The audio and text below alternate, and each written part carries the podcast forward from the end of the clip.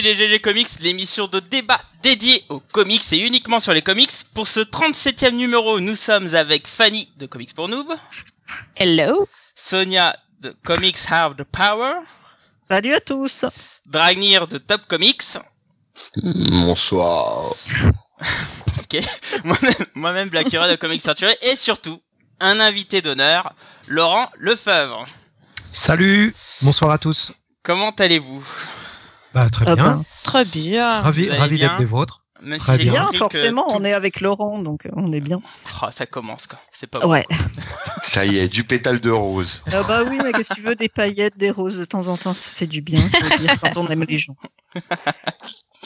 Ah. Bon bah écoutez, on va, on va commencer, honneur évidemment à l'invité. Euh, Laurent, est-ce que tu peux nous partager un, tes petits moments de lecture actuels? Ben, pour être franc, je lis pas énormément parce qu'en ce moment, euh, ceux qui me suivent un petit peu le savent, je viens de terminer une campagne Ulule qui a pris vraiment beaucoup de temps. Mhm. Et euh, du coup, je passe un peu toutes mes journées et beau, quasiment toutes mes soirées, soit à faire de la maquette de livre, de la rédaction, à préparer des pages pour que les gens aient le plus vite possible le livre entre les mains. Voilà. Dans les campagnes, euh, souvent, on peut attendre six mois, voire un an. Hors de question pour nous. D'ici un mois, euh, un mois et demi, euh, les gens doivent avoir leur livre. En tout cas, c'est ce qu'on s'est fixé. Du coup, ça laisse très peu de temps pour lire. Ceci dit, j'ai repris un roman que j'ai commencé il y a deux trois ans que je, qui s'appelle Le Diable tout le temps de Donald Ray Pollock qui est, qui est euh, donc euh, c'est un roman américain. Un peu pouilleux c'est un peu dans l'esprit de Justified s'il y en a qui connaissent cette série américaine euh, et puis c'est un petit peu entre James Ellroy, euh, Michael Connelly, voilà, c'est très sombre et ça Mhm. nous emmène entre, euh, euh, on suit un père de famille entre l'Ohio, la Virginie occidentale de la fin de la Seconde Guerre mondiale aux années 60, et puis c'est le destin de plusieurs personnages, dont un couple étrange qui écume les routes, enlève de jeunes autostoppeurs pour les tuer, et puis le fiston du héros qui, qui à qui le père ne va rien épargner dans sa dans, dans sa- ce chemin dans l'horreur pour sauver euh, la mère qui est grièvement malade. Donc c'est à peu près aussi joyeux que Candy. mais mais Oh c'est putain, le tableau de fou. mais c'est putain super bien écrit. Oh, c'est le palma- palmarès du meilleur livre de l'année au magazine euh, Lire en Mhm. 2012. Moi, j'en avais entendu parler parce que le mec était invité chez François Bunel sur France Inter il y a quelques Ah oui. années et ça m'avait scotché quoi. Ce que le mec racontait, je voyais, je me disais c'est typiquement le genre de bouquin que je vais lire en me disant il faut absolument l'adapter en BD. Et ça s'appelle Le Diable tout le temps. C'est sorti il y a très peu de temps en livre de poche. Euh, puis ça a eu une tonne de, une tripotée de prix, dont le Grand Prix de la littérature policière étrangère, euh, toujours pour l'année 2012. Donc voilà. Donc je me suis remis là-dedans. Et sinon, pour se rapprocher un peu des comics quand même, euh, je euh, picore la biographie euh, éditée par Urban Comics de John Buscema ou Buscema ou Buscema comme vous voulez, Ouais. Mhm. le dessinateur de Conan. Et, euh, et c'est merveilleux quoi. C'est super. Je fan quoi. Ça c'est J'adore moi super. ce- cette collection, elle est vraiment super. Ah, ouais, c'est c'est génial. C'est fou que ce soit pas Panini qui, qui fasse ce boulot parce que s'il y a un, un dessinateur qui est, qui est typiquement un, un, un artisan et un pilier de Marvel, c'est quand même John Buscema. Ouais, ouais, même. Kirby est passé de l'autre côté. Donc Buscema et Romita, c'est vraiment les types. Même même Romita Junior a fini par euh, euh, par quitter la maison des idées des autres, comme dit l'autre. Mais Buscema, enfin, à part un, je crois un Superman, un de ses tout derniers boulots avec Sta- Just Imagine Stanley, euh, imaginez que Stanley avait créé euh, Superman. Oui. À part ce truc-là, je crois, où un- il y a quasiment rien de John Buscema ailleurs que chez Marvel, quoi. Mm, mm, mm. Et, et il faut que ce soit Urban qui édite ça. Moi, je dis chapeau Urban, et puis, euh, ben, écoute, encore un zéro pointé pour la, la, la sandwicherie, quoi. Mais il est très très beau ce bouquin, c'est Ah, vrai. il est magnifique, ouais. magnifique. ouais. Ah. Je vais la ressortir, je crois, cette réplique. C'était magique. Je crois qu'on a magique. eu un moment classique là. Alors on me demande sur le chat si c'est le vrai Laurent Lefebvre. Oui, c'est bien le vrai Laurent Oui. Lefebvre. Alors non, non, en fait, en fait, Laurent Lefebvre est fait par un. Laurent Lefebvre n'existe pas. En fait, c'est un autre type qui s'appelle Laurent Lefebvre et c'est lui qui fait tout. C'est pareil pour Shakespeare d'ailleurs. Tu n'es pas Voilà. une intelligence Non, artificielle. tu- N'empêche, ça aurait été drôle que Dragnir imite euh, Laurent Lefebvre toute la soirée. Ça aurait été- Pourquoi moi? Pourquoi, pourquoi moi? Parce que ta voix est très moi, alors- particulière. hein. Moi, pour remplacer Laurent Lefebvre, j'avais euh, j'avais espéré inviter ma cousine Josiane, qu'on aurait très bien pu remplacer pour Laurent Lefebvre. Elle a exactement le même timbre de voix. Personne n'a voulu de mon idée. Je suis déçu. Voilà. Alors, du coup, on a le vrai. Déception. Laurent, tu peux Alors- nous rappeler le titre du roman C'est Le Diable tout le temps, c'est ça Le diable tout le temps et c'est réédité là euh, au, au livre de poche parce que moi je l'ai j'ai mis euh, ça a été difficile de le trouver il y a quelques années alors qu'on en parlait vraiment euh, bon euh, c'est c'est des émissions de France Inter mais c'est pas euh, comment dire c'est pas c'est pas du du Musso quoi. Normalement c'était censé le trouver facilement. J'ai fait plusieurs librairies avant de trouver un exemplaire de ce bouquin mais là il est en livre de poche Donald Ray R-A-Y Pollock P-O-L-2-L-O-C-K le diable tout le temps. Et franchement, c'est le, je, je- lis très peu. Moi, j'ai un cerveau, euh, j'ai beaucoup de mal. Vous savez, je lis une page et puis la page suivante, euh, je me rends compte que je pense à un milliard de trucs et j'ai rien compris à ce que j'ai lu. Voilà, j'ai beaucoup de mal. euh, je passe beaucoup trop de temps sur l'ordi dans mes histoires à me concentrer. Là, typiquement, on a une écriture qui, nous entraîne dès la première ligne, quoi. Et bah voilà, ça mérite d'être signalé et c'est magnifiquement écrit. Très bien. Mais écoute, je te remercie. On va pas parler toute la soirée de ça parce que on a, on a un podcast à avancer quand même tout de même. Eh, écoute, on Comment- va, comment on, va revenir. Casse l'invité, non mais, Mais aucun ouais, respect. moi, j'ai le droit. respect, c'est J'ai pas le possible droit. ça. Aucun Donc- respect. Non mais en plus m'apprêter à faire une vanne trop drôle, et ben non merde. Oh là là, on a loupé une vanne de Dragnir. Et Ah, pour ouais. il y avait même pas couille dans ma vanne. Pourtant j'ai cherché. Mais bon, voilà. Bref, donc le sujet de ce soir avec Laurent Lefebvre, c'est qu'on va parler évidemment de faire des comics français. Alors comics entre guillemets, parce que si on devrait parler de facto de comics, ce serait de la BD états-unienne. Évidemment, on en reparlera plus tard dans, dans le podcast. Alors attention, je sais pas si c'est toi qui écris Laurent, mais t'es Oui, parce que je en fait. Eh ben écoute, je, tape comme un fou.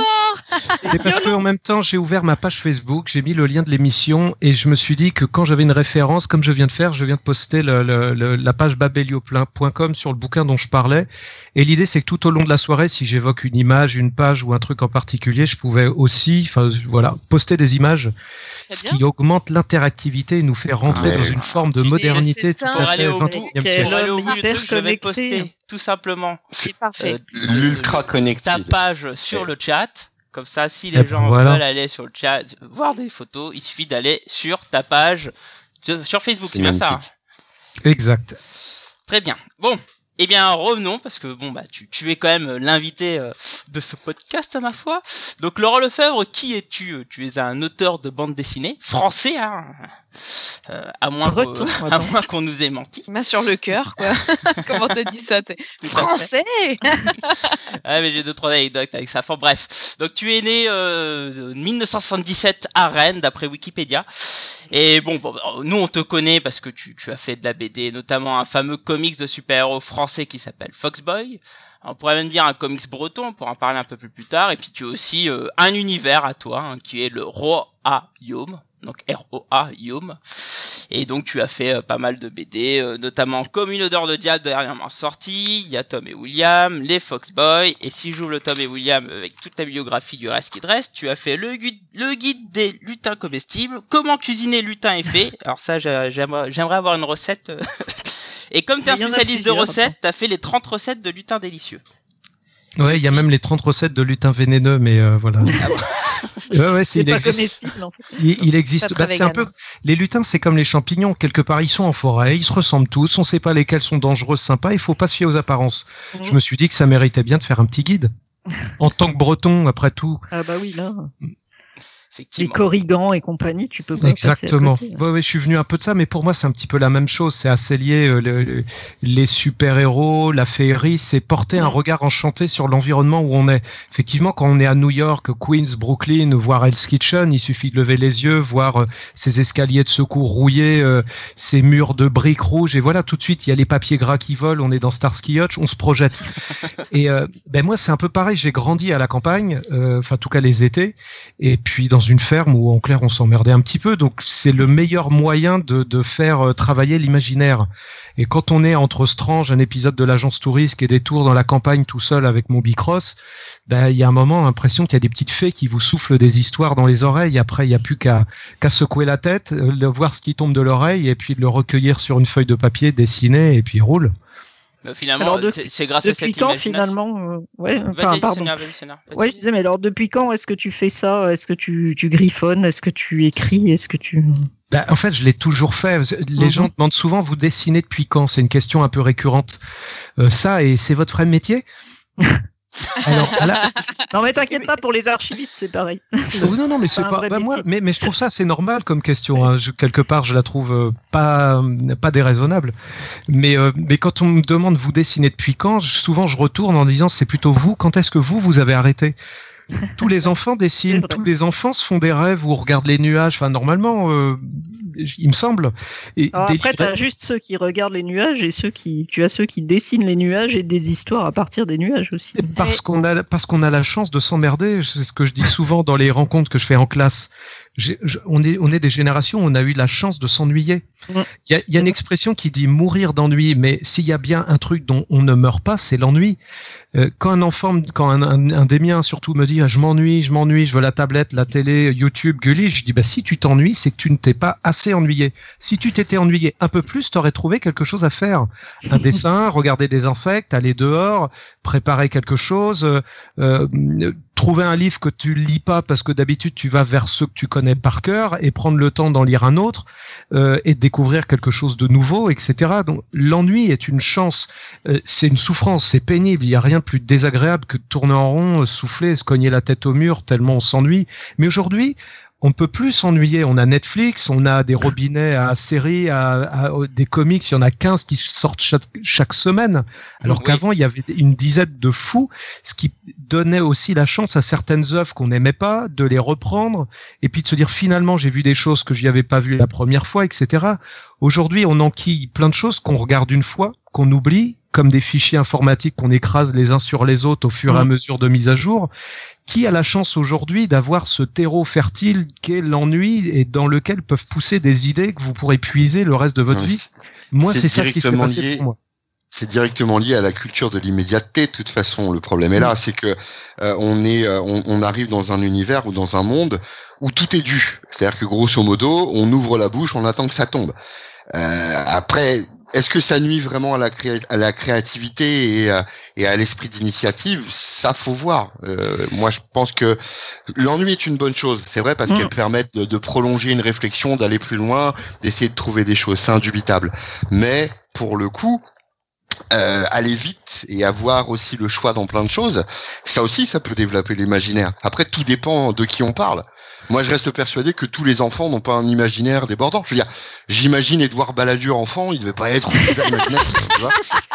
Oui, mais Ah, comment il a dire pas fini auteur de comics. euh, si- Comment dire pas faux. t- tout- Toutes les terres ne sont pas euh, aussi fertiles les unes que les autres, mais une chose est sûre, s'il y a pas des graines qui tombent dedans, rien peut en pousser. Je suis Et complètement pour qu'il y ait un d'accord, peu et pour qu'il y ait un peu de graines qui poussent dedans, il faut des moments où on s'occupe, des moments où on s'éclate et des moments où on laisse retomber, la reposer. jachère. Euh, mais la jachère, jachère bien sûr, mais bien sûr. Euh, Aujourd'hui, il y a un truc qui cartonne chez, chez les enfants, euh, dont le mien. Là, j'ai quand même un, ce phénomène qui me ressemble beaucoup, ce qui effraie un peu ma femme. Euh, mais on est dans le même profil. C'est c'est une espèce de d'hyperactif euh, qui lit tout le temps, qu'il faut s'occuper tout le temps, etc. Et lui, c'est, vous avez peut-être entendu parler de ce truc, c'est un, c'est un, un disque de méditation qui s'appelle La voix de la grenouille, un truc comme ça, où on a une voix de, Ah oui. je crois que c'est la fille de, de Giraudot, euh, l'acteur qui parle avec une voix comme ça, qui dit Sois comme la grenouille, comme la grenouille. Euh, et, et là, elle est calme, elle ne bouge pas. Quand il y a un bruit, elle bouge un œil, mais elle ne bouge pas son corps. Quand elle est mal à l'aise, elle remue une jambe, mais ne bouge pas son corps. Et lui, il écoute ça, il s'endort avec ça. Et, aujourd'hui, on a des gamins, on a besoin de trouver des, soit faut les serrer dans les bras, soit faut les tenir, soit faut leur faire écouter des trucs.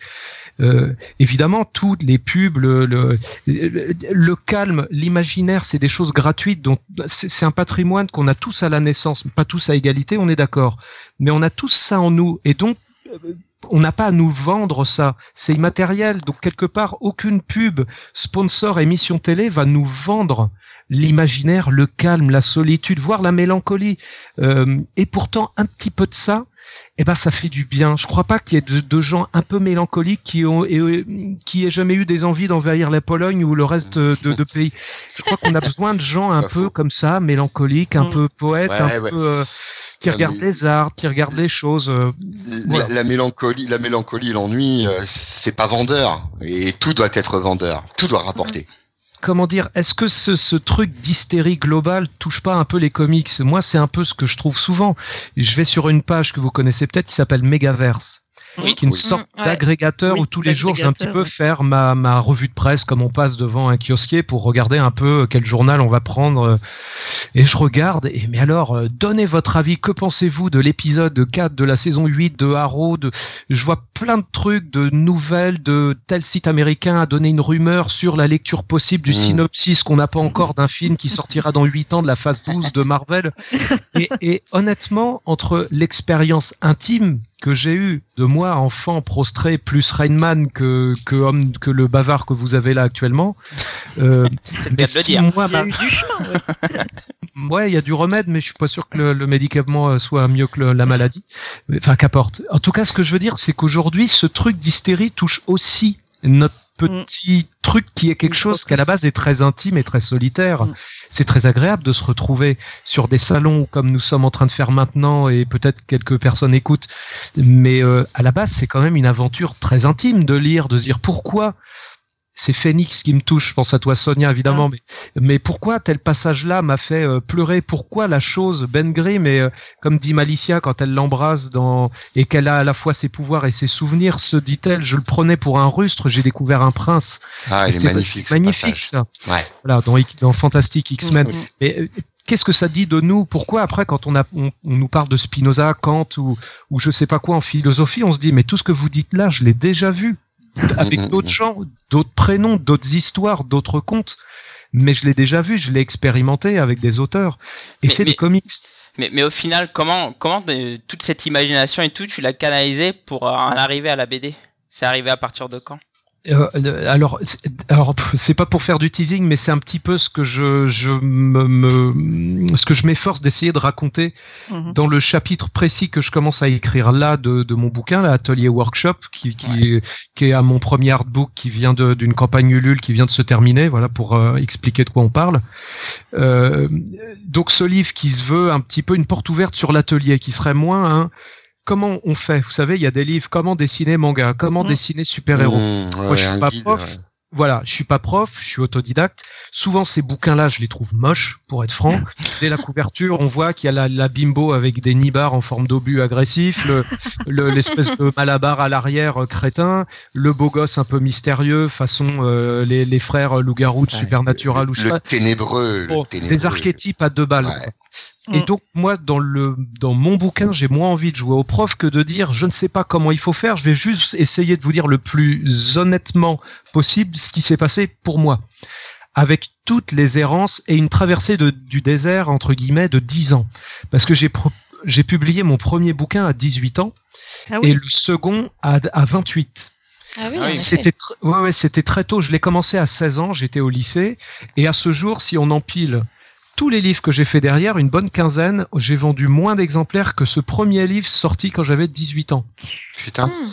Il s'appelait Carnet de route d'un chasseur de lutins, qui est paru en 95. J'étais encore au lycée. Le même que Foxboy, d'ailleurs, d'ailleurs, Émile Zola à Rennes, une espèce de, de, de, de couvent le plus vieux lycée de Bretagne, c'est gaulé comme Poudlard. Et euh, donc authentique. Et je l'ai publié là. C'est à l'époque où il y avait un peu d'anarbras, une espèce de renouveau du, du. Fesnos, des valeurs de la terre, ouais, ouais. etc. Aussi très bien coller avec l'altermondialisme, etc. Ouais, le retour du Voilà. celtique, etc. Oui, Ouais, oui, complètement. Et donc, moi, j'arrivais dans un moment où ces bouquins-là, à part quelques livres anglais de Alan Lee, Brian Froud, Mhm. eux-mêmes sur les traces d'Arthur Rackham, ou, ou le livre des, des, vous savez, le bouquin sur les gnomes, là, avec les nains de jardin, euh, Ah oui. euh, ce truc-là que j'ai vu gamin, qui était ben, en fait, on était tout seul. Et donc, ce- avant que qu'il y, ait- il y ait 15, 30, 50 bouquins qui paraissent en même temps, très peu de temps après, on n'a rien inventé, hein, c'était dans l'air du temps, mais on est quand même arrivé dans les tout premiers d'une d'une nouvelle vague, on va dire. Et donc, entre ce premier bouquin et le deuxième, il s'est passé dix ans. J'ai été à la fac, j'ai monté une tonne de projets, je les ai écrits, je me suis pris que des vents. Et c'est ces échecs-là, un peu comme des échecs amoureux d'un célibataire qui sait pas trop qui il est, qui cherche, qui se rate, qui, qui essaie un peu d'avancer dans la vie, mais qui trouve vraiment pas de, voilà, une espèce de disette artistique autant que sentimentale. Je pouvais pas être bien dans l'un puisque j'étais pas bien dans l'autre. Euh, vous voyez, hein, je suis, je suis pas du tout langue de bois, je vous raconte vraiment le truc. Et, euh, et comment dire, pendant tout ce temps-là, j'ai presque renoncé plein de fois en me disant bah reste ouvrier puisque en l'occurrence j'étais devenu euh, ouvrier du bâtiment, je peignais sur des plaques de verre avec un pistolet de peinture euh, habillé comme Homer Simpson, Euh, pas franchement l'éclate. Euh, mais bon, un boulot dans lequel je devenais bon au fil des années, je devenais bon. Sauf que il y avait cette petite voix, ce petit Jiminy Cricket qui disait espèce de lâche, tu n'as jamais vraiment essayé. T'as réussi une fois sur, euh, euh, voilà, t'as as, pu sortir avec Nathalie Portman sur un malentendu, mais globalement, tu t'es- tu t'es jamais pris les râteaux qui te font grandir, qui te fait savoir qui tu es, qui tu es pas, et tout ça. Et donc, je crois que j'esquivais un peu le truc, et puis que je continuais de raconter à qui voulait entendre qu'un jour je serais dessinateur, mais que globalement, je ne faisais Mhm. réellement rien pour. C'est-à-dire bosser, préparer, Mhm. montrer, et puis tu- prendre des vents. Tu te Voilà. confrontais pas à ta crainte, quoi, en gros. Ah non, complètement. La, la peur, la peur, c'était, ouais. quoi? C'était l'échec, c'était euh, de Bah, ne pas disons être que, reconnu? Pour, pour euh, faire simple, ce premier bouquin, je n'en ai pas écrit les textes, je faisais les dessins, c'était du noir et blanc. Euh, bah, tiens, je vais peut-être poster un ou deux dessins sur ma J'ai j'ai mis la page de, ta- de ta page. Bah, très euh, bien. Donc pendant qu'on parle, et Oui. donc j'ai j'ai souvent montré ce livre-là à d'autres gens qui voyaient bien que ça vendait par palette. On est à plus de 25 000 exemplaires de ce bouquin-là. Ah ouais, carrément. Ah ouais, ouais. Ah, Ah oui, ouais, carrément. c'est c'est- énorme. Et Ah c'est ouais, toujours ouais. dispo, ça? C'est toujours dispo. Ouais, il est euh, sur la euh, Fnac et euh, la ouais, ouais, ouais, on trouve toujours souvent, mais achetez le d'occasion, hein, vous allez le trouver à pas cher, ça vaut pas, ça casse pas Commandez-le chez un libraire, c'est ce qu'il y a de mieux. Oui, oui, Oui. Ça, Mm. ça casse pas trois pattes à un, cor un corrigan.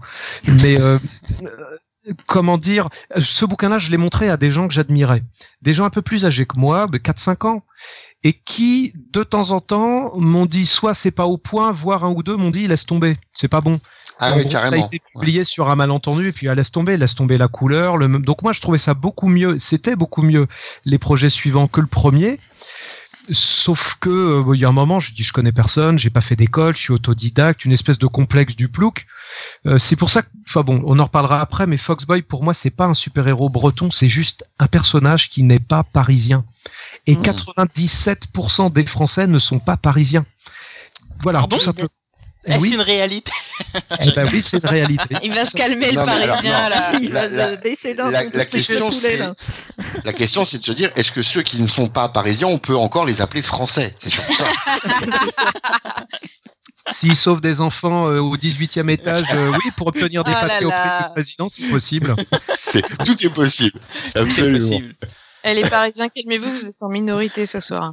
Et- Non, et- même et si on est deux, on est toujours plus. Ce qui est intéressant, c'est que bon, euh, pour moi, ta première œuvre où, où on a quand même une filiation avec les comics, c'est euh, c'est Tom et William. Si si j'ai tort, tu, tu me. Oui, oui, oui, oui.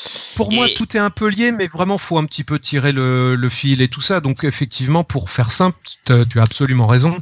Le premier livre où j'ai renvoyé un message clair en disant Oh, je suis de votre tribu. Vous avez lu Strange Petit, vous avez tripé sur les petits formats, les BD en noir et blanc, la BD de Prolo, non signée par des anonymes, des ouvriers.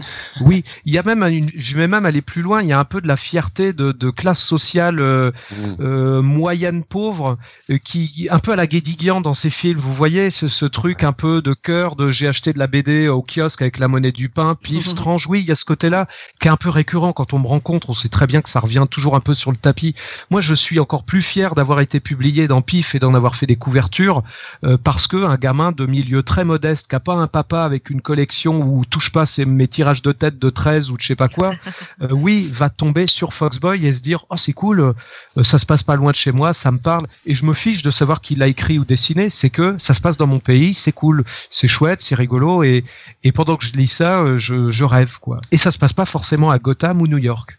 Tout à Ouais, fait. clairement. Et, et d'ailleurs, le, le fait que ça parle de comics, que ça a été bien accueilli euh, par l'éditeur, parce que là, c'est euh, c'est Ben, C'est euh, c'est un peu, c'est, oui, oui, c'est au Lombard. C'est au signé qui est un peu le sacro-saint du franco-belge, on va dire. Tout à fait. C'est pour ça que euh, je me posais la question. Est-ce Ah que oui, oui, tu absolument. avais du mal à faire accepter le projet euh, Est-ce que non, finalement, il n'y avait pas de souci Ou alors t'as dû le Ouais, cacher c'est- en c'est un peu- y a un un- peu Il y a, ouais, alors oui, il y a un peu de ça, parce qu'effectivement, il y a un truc que j'ai compris il y a un moment, c'est qu'un bon conteur est un bon menteur.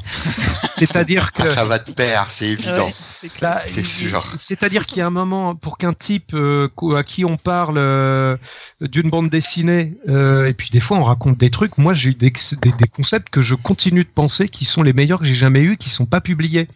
Et des fois, j'ai l'impression Pour l'instant Euh, pour l'instant, ouais, ouais, oui, oui, je lâche pas l'affaire. De toute façon, comme disait Audiard, euh, tout y- euh, chaque idée qui n'est pas notée est une idée perdue. Donc, à Mm. partir du moment où elle résiste autant et, et que quand on rouvre à nouveau le, le dossier, on se dit ah c'était pas mal ça.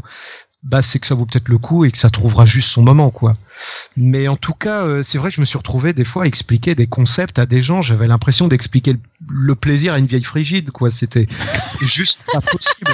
Je dis, mais comme, que- quel est ce métier pour que le type il me parle en me disant oui mais attendez je fais la moyenne des pages 1 il y a un dessin page 2 et 3 il y a encore un grand dessin. C'est-à-dire que si vous me faites un récit de 64 pages je vois une moyenne il avait la calculatrice et me disait qu'en gros vu combien on allait avec tant d'exemplaires de livres et combien j'allais te payer en avance sur droit le type arrivait à conclure de combien j'étais payé par case autant dire qu'on allait euh, se dire que Vous John Coltrane, la c'est la- fait. Ouais. Non, Ouais, mais c'est c'est la ça. logique comptable qui rencontre l'artistique. Il n'y a rien de pire que ça. Le, le type est pas resté longtemps, euh, je veux pas citer son nom, le pauvre, surtout qu'il a changé plein de fois de maison d'édition et que je le croise encore de temps en temps, mais on fait comme si on s'était jamais rencontrés, c'est marrant.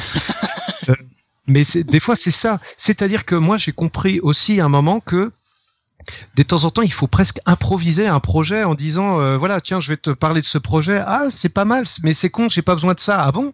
Bah oui parce que moi je suis surtout sur cette collection là ah bah tiens c'est marrant j'ai un truc mais c'est pas pour toi je l'ai je- enfin bref c'est pour quelqu'un de d'argot ah bon? C'est c'est quoi?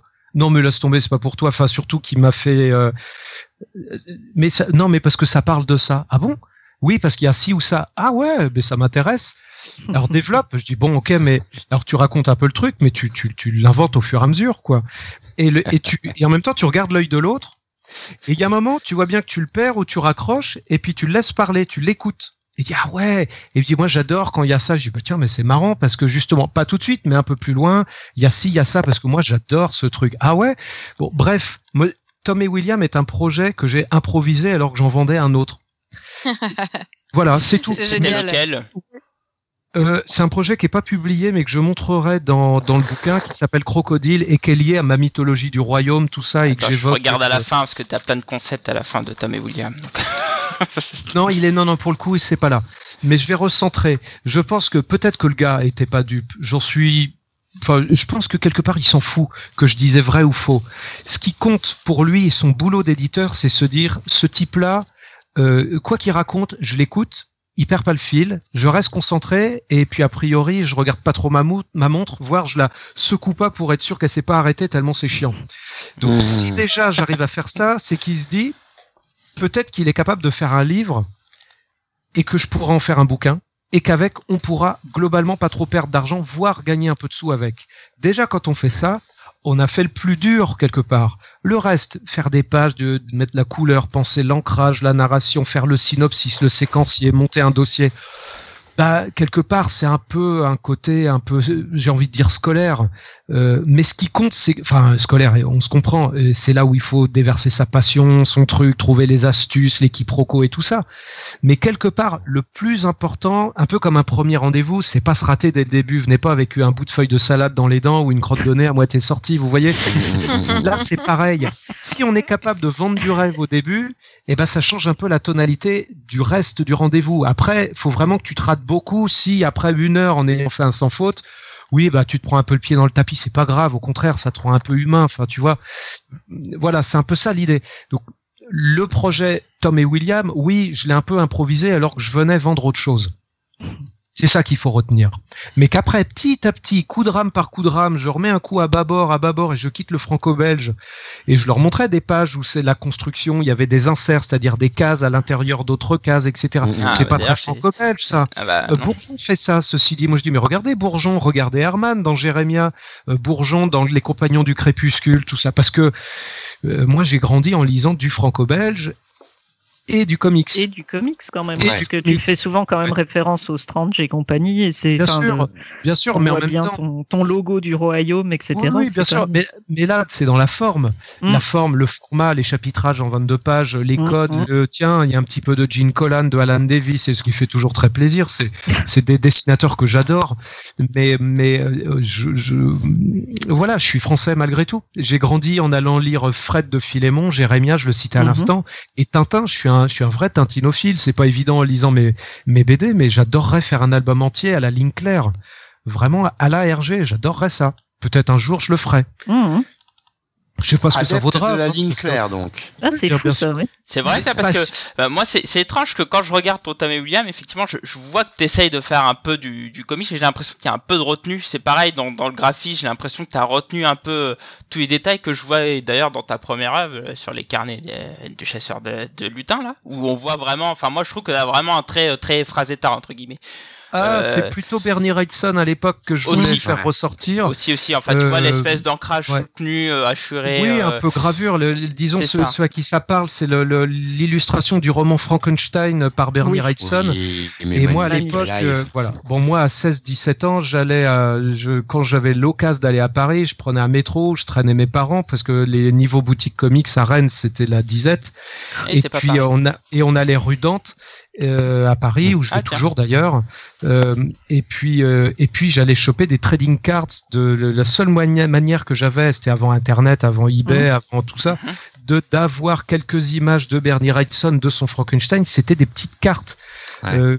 Comme les Américains collectionnent, vous savez, les tops, Oui. Les cartes tops dont Tim Burton s'est inspiré pour faire Mars Attacks, Ouais, ou ouais, les cartes de Ah joueurs oui. de baseball euh, qu'on peut Ah voir oui, dans je vois. Bon, bah, il y avait ça sur Frazetta, sur Corben, sur Bernie Wrightson, Jeff Jones, Charles Vess, qui étaient, mais tout ça, c'était des types qui avaient une grande fibre très classique. Ils citaient souvent Shakespeare, les contes, Mm. euh, les contes traditionnels Ouais. irlandais, celtiques. Je me dis, mais C'est fou. Nous, on a tout ce patrimoine-là sous nos pieds, littéralement Bah, dans la terre, dans le sol, et on le lit pas. Enfin, moi, je lisais à la fois euh, Claude Seignol, que j'ai adapté l'an dernier en BD, enfin, Mm. mais aussi Jean. Ray, je lisais ça ado. Euh, J'adorais ces histoires-là.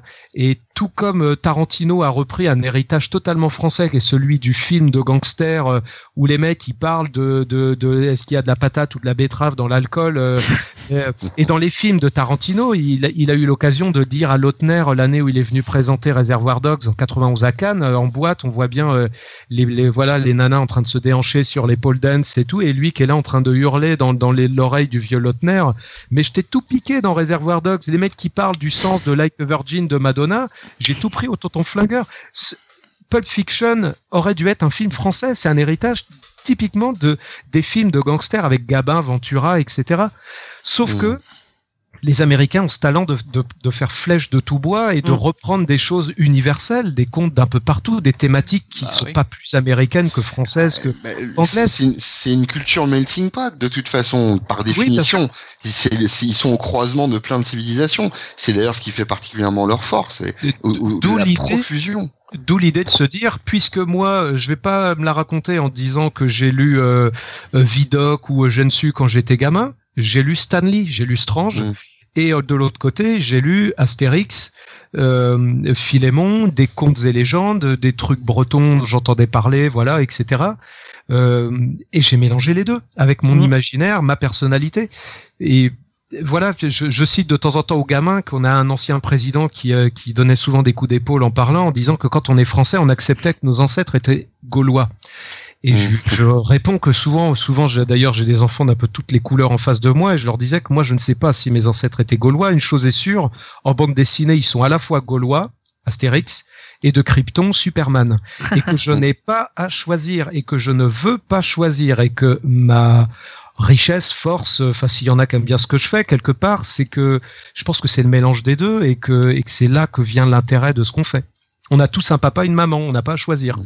Et, euh, et moi, je viens vraiment, je lis autant du Davodo, du, du, enfin, de plein d'auteurs comme ça, et il n'y a pas encore peut-être cette, on a ce public qui est extrêmement ouvert. Enfin, on va dans les festivals euh, BD, que ce soit les conventions comics ou très largement festival BD. Enfin, euh, Mm. j'en croise euh, quelques-uns d'entre vous. Il y a vraiment de tout. Quand on voit ce qu'il y a, il y a, il y a- c'est comme le cinéma, quoi. Ça va d'Eric Romer à Die Hard, à- enfin, il y a tout. Donc, je me dis, on a la chance d'être dans un pays où on peut très facilement, plus facilement qu'aux États-Unis, ne pas se censurer. Moi, j'aimerais bien traiter, par exemple, du planning familial. Qu'est-ce qu'on fait quand on est une gamine de 16 ans et on se retrouve enceinte ou ce qu'on voit pas dans les Marvel ou les DC. On traite de, d'hécatombes, cause. d'apocalypse, de mort, de tonnes de trucs. Et dès qu'on a un truc un petit peu sociétal, un peu machin, on sent que c'est quand même un peu souvent mis en avant comme un événement pour qu'on parle de nous, pour dire qu'on est adulte et pas que c'est encore le l'étape su- suivante qui est que c'est on s'en fout totalement quoi. Que tu sois transgenre, gay, bleu, Alors, blanc, et on être- en est pour être- encore là. pour être honnête, Ouais, il y a- des- il y a des de efforts. hein. Ouais, il y a des Non, efforts, c'est Oui. exactement ce que j'allais Il y dire. a des efforts, ça mais c'est- commence tout doucement. Mais tout doucement. Oui, j'ai envie de dire, c'est leur quelque part. Moi, je trouve ça très bien. Hein, euh, je, je, voilà. Je Non, on était, super. on était, on était sclérosé euh, pendant pendant des années par un Comics Code Authority qui a tout bloqué. Euh, les États-Unis étant ce qu'ils sont, c'est une industrie de l'entertainment et à la base, elle a pas d'autres. Les comics n'ont pas d'autre vocation que ça. Or, depuis le début des années 90 et plus particulièrement même depuis 2000, on a des auteurs 2000, hein, qui veulent, ouais. ils veulent, ils veulent, Mm. ils veulent traiter d'autres choses. Ils veulent traiter d'autres. Il y a des mecs comme euh, euh, Azarello, des gens comme ça qui, qui Ouais. veulent traiter d'autres choses. Avant, ils imageaient euh, avec les creepy tales, les choses comme ça, ils imageaient, ils mettaient du sym- de la symbolique, et c'est de moins en moins vrai. Euh, alors peut-être pas chez Marvel et DC, quoique, on aborde quand même des thématiques plus dures qu'avant. Mm. Euh, Oui, mais- c'est- timide, mais, mais, euh, ça vient. Il y a des personnages qui sont un peu plus euh, euh, ancrés dans la réalité diversifiée d'aujourd'hui. Évidemment, il y a, il y, a, il y a Miss Marvel, par exemple, aujourd'hui, Oui, qui, qui aborde ce que c'est vraiment Mais après, je guillemets, vous, la trouve, réalité euh, de- je des- vous trouve un peu dur quand même euh, parce que, enfin, j'ai relu par exemple un Iron Man, Iron Man des années 74-75 il y a pas longtemps, avec une dénonciation de la guerre du Vietnam qui est quand même violente, euh, que parfois on attend toujours dans certaines BD franco-belges sur des conflits plus anciens qui nous concernent, quoi. Je veux bien la référence, Sonia, d'une part, et de l'autre, j'ai l'impression que Iron Man avait beaucoup à se faire pardonner par rapport à la Oui, toute première bah, histoire où il est apparu. Mm. Enfin, Justement, enfin, mais euh, c'était enfin, des 74, méchants- ils sont en train Ah, de après, le Vietnam. après- et, après, euh, oui, oui, oui. Ils arrivent un peu après la guerre, hein, au sens propre et figuré, là, pour le coup. ah, C'est- alors après, c'est des coups euh, d'éclat, c'est des coups d'éclat plutôt qu'une véritable. Oui, alors, bien ouais. que Marvel avait une ligne Alors, cite-moi assez- une BD franco-belge qui, en 63 ou 64, parle de la guerre d'Algérie. Mm, Ça n'existe pas. Ouais, ouais, ouais, ça n'existe pas, non. Pas. clair. Même aujourd'hui, ça reste euh, tabou, hein. et Bah si, aujourd'hui, aujourd'hui, il y a des BD qui en Après, traitent. après, mais, il faut bien partir Ouais, mais aussi ça reste du principe compliqué, hein. que faut bien partir aussi du principe que 63, 70 et même 80, la bande dessinée est au mieux pour les adolescents et voire même Oui. pour les enfants. Euh, et et là-dessus Oui, aussi, c'est on a un regard qui Et change. c'est le hein. cas des comics. C'est peut-être qu'il Bien faut sûr. pas demander euh, euh, à un genre un peu euh, de manière un peu. C'est ça aussi. C'est moi ce qui me laisse un peu à la porte parfois, c'est que j'ai l'impression qu'on me qu'on inflige un peu aux, aux, aux enfants qui sont la base du lectorat comics, en tout cas en théorie, et non pas des des, euh, des quinquas euh, bedonnants et barbus euh, qui mettent sous Dis plastique. donc, Tiens, tiens, ça me rappelle Je Tiens, ça me rappelle quelqu'un. En fait, en fait, je pensais surtout, euh, vous savez, dans les Simpsons, le, le collectionneur de BD. euh, eh ben, Ah c'est oui. moi le bah, modèle. c'est lui. Non, mais voyez sur. J'aimais beaucoup les, les comics de, de, de la période luxe. C'est pour ça que ça reste ma période préférée, les années 70-80, on va dire. Parce qu'ils avaient l'humilité de ne pas mettre en avant leur complexité, les doubles sens et les, les quintuples lectures qu'on pouvait avoir. Or, aujourd'hui, on sent que c'est plus un, est-ce qu'on va parler de moi si je fais ça? Enfin, je le sens des fois souvent comme ça et souvent le graph sans parler du graphisme qui me laisse est-ce aujourd'hui que c'est pas euh, quel- représentatif, euh, représentatif pardon, de notre société aujourd'hui où on parle beaucoup plus de tout ça? C'est-à-dire que, ah bah tiens, il y a Miss Marvel, euh, je prends l'exemple que j'ai cité avant, mais il y en a évidemment beaucoup d'autres, euh, qui, euh, qui est musulmane. Ah bah tout le monde en parle sur Twitter, tout le monde en parle sur Facebook. Voilà. Oui, mais Alors, avant, il il y y a ni Twitter. Facebook. Et donc, exactement. Donc est-ce que euh, aujourd'hui, c'est. Voilà, Ah, mais exactement. je- je crois que, enfin, il y a une vraie différence entre euh, effectivement les années 70-80 où euh, on a, euh, par exemple dans les comics anglais, de la grosse dénonciation de ce que fait Thatcher, etc. Où le mec il dénonçait pour dénoncer. Tu vois, un mec comme Alan Moore, il dénonce Ouais. pour dénoncer. Euh, et comme disait Laurent, là, je le rejoins. hein, il y a certains auteurs, ils dénoncent pour être sur la vague, ils dénoncent pour être dans le truc. Euh, ils dénoncent pour qu'on parle d'eux, en fait. Mm. Pas pour qu'on parle du problème qu'ils dénoncent. Non, non. Ils dénoncent pour leur Oui, carrière. parce que Enfin, bon, attendez, on attendez, attendez, on est en train de perdre l'histoire du comics. là. digresser. Euh, Ouais, c'est le là- but, un peu. Ce podcast n'est qu'une digression géante. ce, Mais- ce poulet Mais, ce mais, soir. mais attendez, mais pour revenir un peu sur le sur le centre du sujet, dans dans Tom et William, tu fais hommage en fait à ce type de comics, aux comics, euh, on va dire entre guillemets euh, enfantins de, de l'époque. Ah oui, complètement, ouais. Donc tout n'est pas acheté.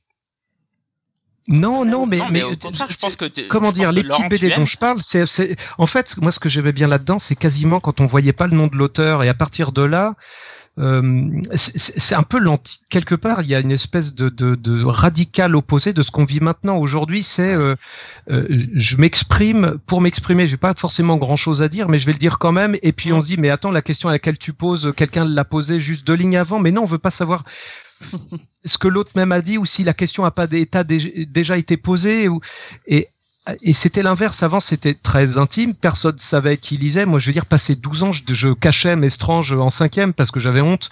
Je dis, on va me prendre pour un as parce que je lis Daredevil, Spider-Man et que j'ai pas envie de leur expliquer que c'est plus compliqué. Aujourd'hui, à 50 ans, on s'affiche avec des t-shirts Green Lantern, Captain America. je suis pas sûr qu'on ait tout. Alors, c'est, je suis pas sûr qu'on ait tout gagné sur toute la ligne. Après tout, il y a bien des personnes qui s'amusent à faire des Daredevil et qui se cassent le pied. Enfin, oui, non, non, mais Comment dire Message Est-ce que vous voyez ce que je veux dire Est-ce que vous voyez ce que je veux oui, dire Oui, tout à fait. Oui, oui, mais je veux dire que dans d'un extrême à l'autre. Oui. oui. et que et qu'au passage, on n'a pas euh, quelque part des fois, j'ai l'impression que des gens qui aiment des comics ont à peu près les mêmes euh, zones du cerveau qui s'allument que des gens qui me disent euh, moi je suis PSG PSG magique au chiotte l'OM donc oui. j'achète Marvel et, et d'ici j'aime pas et machin mais c'est marrant c'est tellement en dehors de mon truc. Moi j'aime les bonnes histoires. Mmh. donc qu'importe d'où qu'elles viennent j'ai grandi avec effectivement l'univers éditorial Marvel parce que tout bêtement c'était le seul traduit correctement euh, en France à l'époque. Oui et qu'on trouvait facilement dans tous les kiosques de France aussi hein. ouais voilà. Et puis et puis Ceci dit, même avec le recul, je, il se trouve que par chance, ça me correspond beaucoup plus. Mm. Je trouve qu'il y a une mm. espèce de côté à droite euh, chez DC Comics depuis toujours. Quoi, t'es blanc, trentenaire, t'as réussi dans la vie, t'es milliardaire, et, et on questionne rien de tout ça. Donc il y a un côté entre le voilà capitaliste, royaliste. On ne questionne pas les choses, c'est comme ça, et l'ordre établi est juste. Les fous sont euh, les méchants chez Marvel, les fous, c'est des héros. Quoi. Xavier Fournier m'a dit récemment, mais tu, tu, tu vois que l'équivalent Marvel du Joker, c'est Deadpool. Les deux sont tueurs à gages, font des, font des blagues tout le temps, mais il y en a un qui arrive à trouver une espèce de place où il a le droit d'exister. Tandis que l'autre, il faut le cacher, l'enfermer, qui disparaisse au fond d'un cajot dans un trou à Arkham, et il mhm. va juste revenir pour que le héros ait l'occasion de rappeler où est la ligne. Et, et donc, bref, Marvel m'a toujours beaucoup plus correspondu. Mais pour autant, il y a d'excellentes histoires des deux côtés parce qu'il y a d'excellents auteurs des deux côtés et le reste c'est une problématique de supporters de, de avec un avec un maillot de l'OM ou du PSG et c'est très loin de ma manière de, c'est pas comme ça qu'on lit des livres ah, mais c'est pas l'objectif. C'est pas l'objectif. C'est aussi, des, aussi des, des, des, questions de passionnés. Enfin, je veux dire, il y a euh, des gens qui, euh, euh de par par ce qu'ils sont, pensent que leur passion, c'est la seule vérité qui compte. Ça, c'est dans tous les domaines, ça. C'est comme une religion. Il y a même ce truc de s'étonner soi-même, de se dire pourquoi est-ce que j'aime ça, alors que euh, pourquoi les écrivains de droite sont meilleurs que les écrivains de gauche? C'est mhm. terrible. Je dis mais merde, il y a le talent, l'écriture, la prose, plein de trucs, des questions. Bah parce qu'ils sont débarrassés d'un truc qui a une espèce parfois parfois, je, je peux redire encore parfois, de conscience qui fait que quand on est sorti de nos appartements du 16e, bah, on n'a pas grand chose à raconter. Mais je dis vraiment parfois, je peux le répéter encore, hein, mais que ce soit chez Céline, plein d'autres, ou de, que Céline, c'est un peu la tarte à la crème, tellement c'est une caricature. Mais vous voyez, il y a ce truc-là où des fois on se dit, pourquoi ce truc-là, qui quelque part devrait pas être ce que j'aime, me dérange, me gêne, euh, et j'y reviens et je me gratte comme une plaie qu'on va essayer de démanger, etc. Alors que des trucs qui sont censés être parfaits et tout pour nous, eh ben on s'en tape. Voilà. Et moi, c'est ça qui m'intéresse dans la lecture. C'est pas d'essayer de prouver à quelqu'un quelque chose, même si j'aime bien discuter, on s'en rend compte depuis un moment. Mais, mais ce qui est intéressant, à la fois en tant que lecteur et en tant qu'auteur, c'est d'aller gratter quelque pour sortir quelque chose. Moi, je veux pas faire un sous Spider-Man breton avec Foxboy. Ça ah, mon, mon, dieu, j'allais te lancer dessus. Ben, voilà. mais, mon, mais justement, mon personnage, il est pas, c'est pas un mec avec qui j'aurais été pote a priori. Bah, avant toute chose, que tu peux nous parler un peu de Foxboy, parce que pas tout le monde connaît euh, Foxboy. Tout le monde ne connaît pas Foxboy. Oui, c'est mieux dit quand même. Ah ouais, parce que là, la syntaxe de la phrase, c'était de la merde. Hein. Ah ouais, et bah, et bah, Foxboy, c'était une tentative de faire. Euh, c'était une tentative de faire. Euh, 30 ans après Sirotota et Jean-Yves Mitton dans Mustang, Speedy et Titan, un super-héros euh, fait en France et, et, par un Français qui pour autant ne travaille pas pour des éditeurs américains. De le faire pour un marché français. Voilà, je fais pas, j'essaie, j'ai créé un super héros. Donc, euh, comme son nom l'indique, le renard garou quelque part, garçon renard, Euh, et, et, quand j'ai créé cette série, d'abord pour un petit journal en breton, parce que c'est le seul endroit où j'ai réussi à caser mes planches, je suis têtu. Et on Ouais, m'avait dit non. D'ailleurs, ça, je trouve ça hyper original parce qu'effectivement, au début, c'est, je l'ai connu comme pas autre Louarn. Et pot de comme pot de lapin, ça se prononce, mais ça s'écrit Ah. pas autre. Ouais. Ça crie pas autre. Ouais. Euh, mais bon, tu le prononces toujours mieux que moi. Non, mais Ouais. Euh, pot Moi, je vais pas m'y risquer, quoi. Redis-le Euh, encore bon. une fois, Laurent. Pot de Loirne. Pas de Pas. Ouais, voilà, c'est ça, pot de Et- Loirne. Et, et alors, du coup, comment t'en es arrivé à le publier comme ça Et puis, comment t'en es arrivé à arriver chez Delcourt? Euh, alors déjà, merci Thierry Mornay. On va commencer tout de suite par les bonnes choses. C'est quand même euh, voilà. Euh, donc Monsieur Comics chez chez, chez chez la maison au Triangle Rouge chez Delcourt. Euh, moi en 2010, je sors Tom et William. Je c'est mon premier album. On me laisse faire le scénario, le dessin. Je venais de l'illustration, mais je l'ai eu un petit peu à l'escroquerie. Je vous ai un peu raconté. Je voilà, je j'embrouille le type, je raconte une histoire. Euh, je lui montre quelques planches euh, et puis on publie le truc et je suis content. Et puis je tombe aussi dans un coup de bol, c'est que je pense que dans cette collection du Lombard, il se dit si on publie que des vieux Belges bedonnants moustachus, on va on va avoir une collection un peu vieillissante. Si de temps en temps on met un mec qui nous coûte pas trop cher euh, avec un premier album, on peut. euh, peut- je vois, moi, je le vois comme ça. hein. Ils se sont dit, tiens, c'est peut-être l'occasion de de, casser cette image de de, trucs un peu euh, poussiéreux, quoi, Hmm. mais qualitatifs. Et donc, bref, coup de bol, je- tu, tu prends ta chance, voilà. euh, Scarlett Johansson veut bien sortir avec toi. Tu sais pas pourquoi, mais tu vas. Euh, et donc, je sors cet album-là et je me dis en 2010 que bah, c'est cool, je vais pouvoir sortir tous mes projets euh, un peu euh, alternatifs, Elseworld, on dirait, avec des trucs, des relectures un peu euh, déjantées de concepts où on comprend bien qu'on parle de tel personnage, mais revisité. Je me dis, ça va être cool. Et poum, je me prends des portes et des portes et des portes. Voilà. Je, en clair, l'année 2010, je me dis, mais voilà, j'ai publié un album, mais à nouveau, je vais repasser par cette traversée du désert à la con que j'avais connue quelques années avant, où mes projets ne trouvent pas place. Euh, personne me dit oui, quoi. Et Ah, donc, je, et, je- et bah oui, parce que en fait, les, étonnant, les- ouais. eh ben non, pas tant que ça. Les gens se disent bah, pourquoi éditer des comics en France? Ça coûte moins cher de traduire du matériel existant. Les gens connaissent l'univers. Il commence à y avoir quand même des films qui sortent. Pourquoi Mhm. s'emmerder à se viander avec un truc et le mec qui va pas dans la facilité, il nous fait même pas le coup de j'en sais rien moi le coq euh, oh merde c'est déjà pris. Le, le car ah bah zut c'est pris aussi. Ou le hum, super Dupont merde aussi. Merde putain je suis con. Euh, un truc en province avec un gamin un peu raciste euh, qui aurait pas vraiment de pouvoir mais on Ah, sait pas ouais. ce qu'il fout et Ça- puis qu'il on a pas de méchant et, et ben c'est quand même compliqué de vendre ça et de leur expliquer qu'on faut pas retomber dans du sous Kick-Ass ou du sous Spider-Man ou du sous truc millard cynique à deux balles il faut leur expliquer que ce qui compte, c'est que, que, que, comme je dis régulièrement, un lion qui imite un lion est un singe. Et que Mm. j'ai pas envie d'être le singe de mes idoles américaines. Eux, Mm. ils ont grandi dans le Queens, dans le Bronx. Moi, j'ai grandi à Rennes. Je vais pas me la jouer euh, comme certains sur Internet à se parler en anglais. Mais t'es con, Michel, t'habites dans la Creuse. Ah bah oui, bah oui, tiens, t'es con, Michel. Donc, Voilà, l'idée c'est, je veux faire du comics, mais personne n'en veut.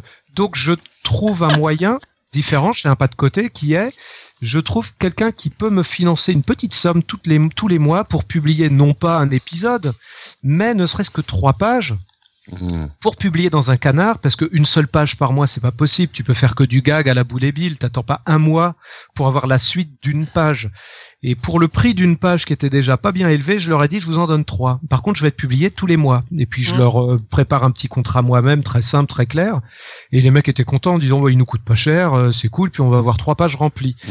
Et moi, pendant ce temps-là, j'avais l'assurance tous les mois à côté de mon boulot dans l'animation, le dessin animé, tout ça. Où pareil, je les ai un peu baratinés en disant, bien sûr, je sais ce que c'est euh, un storyboard, un séquencier, euh, des, des refs graphiques et machin, et voilà.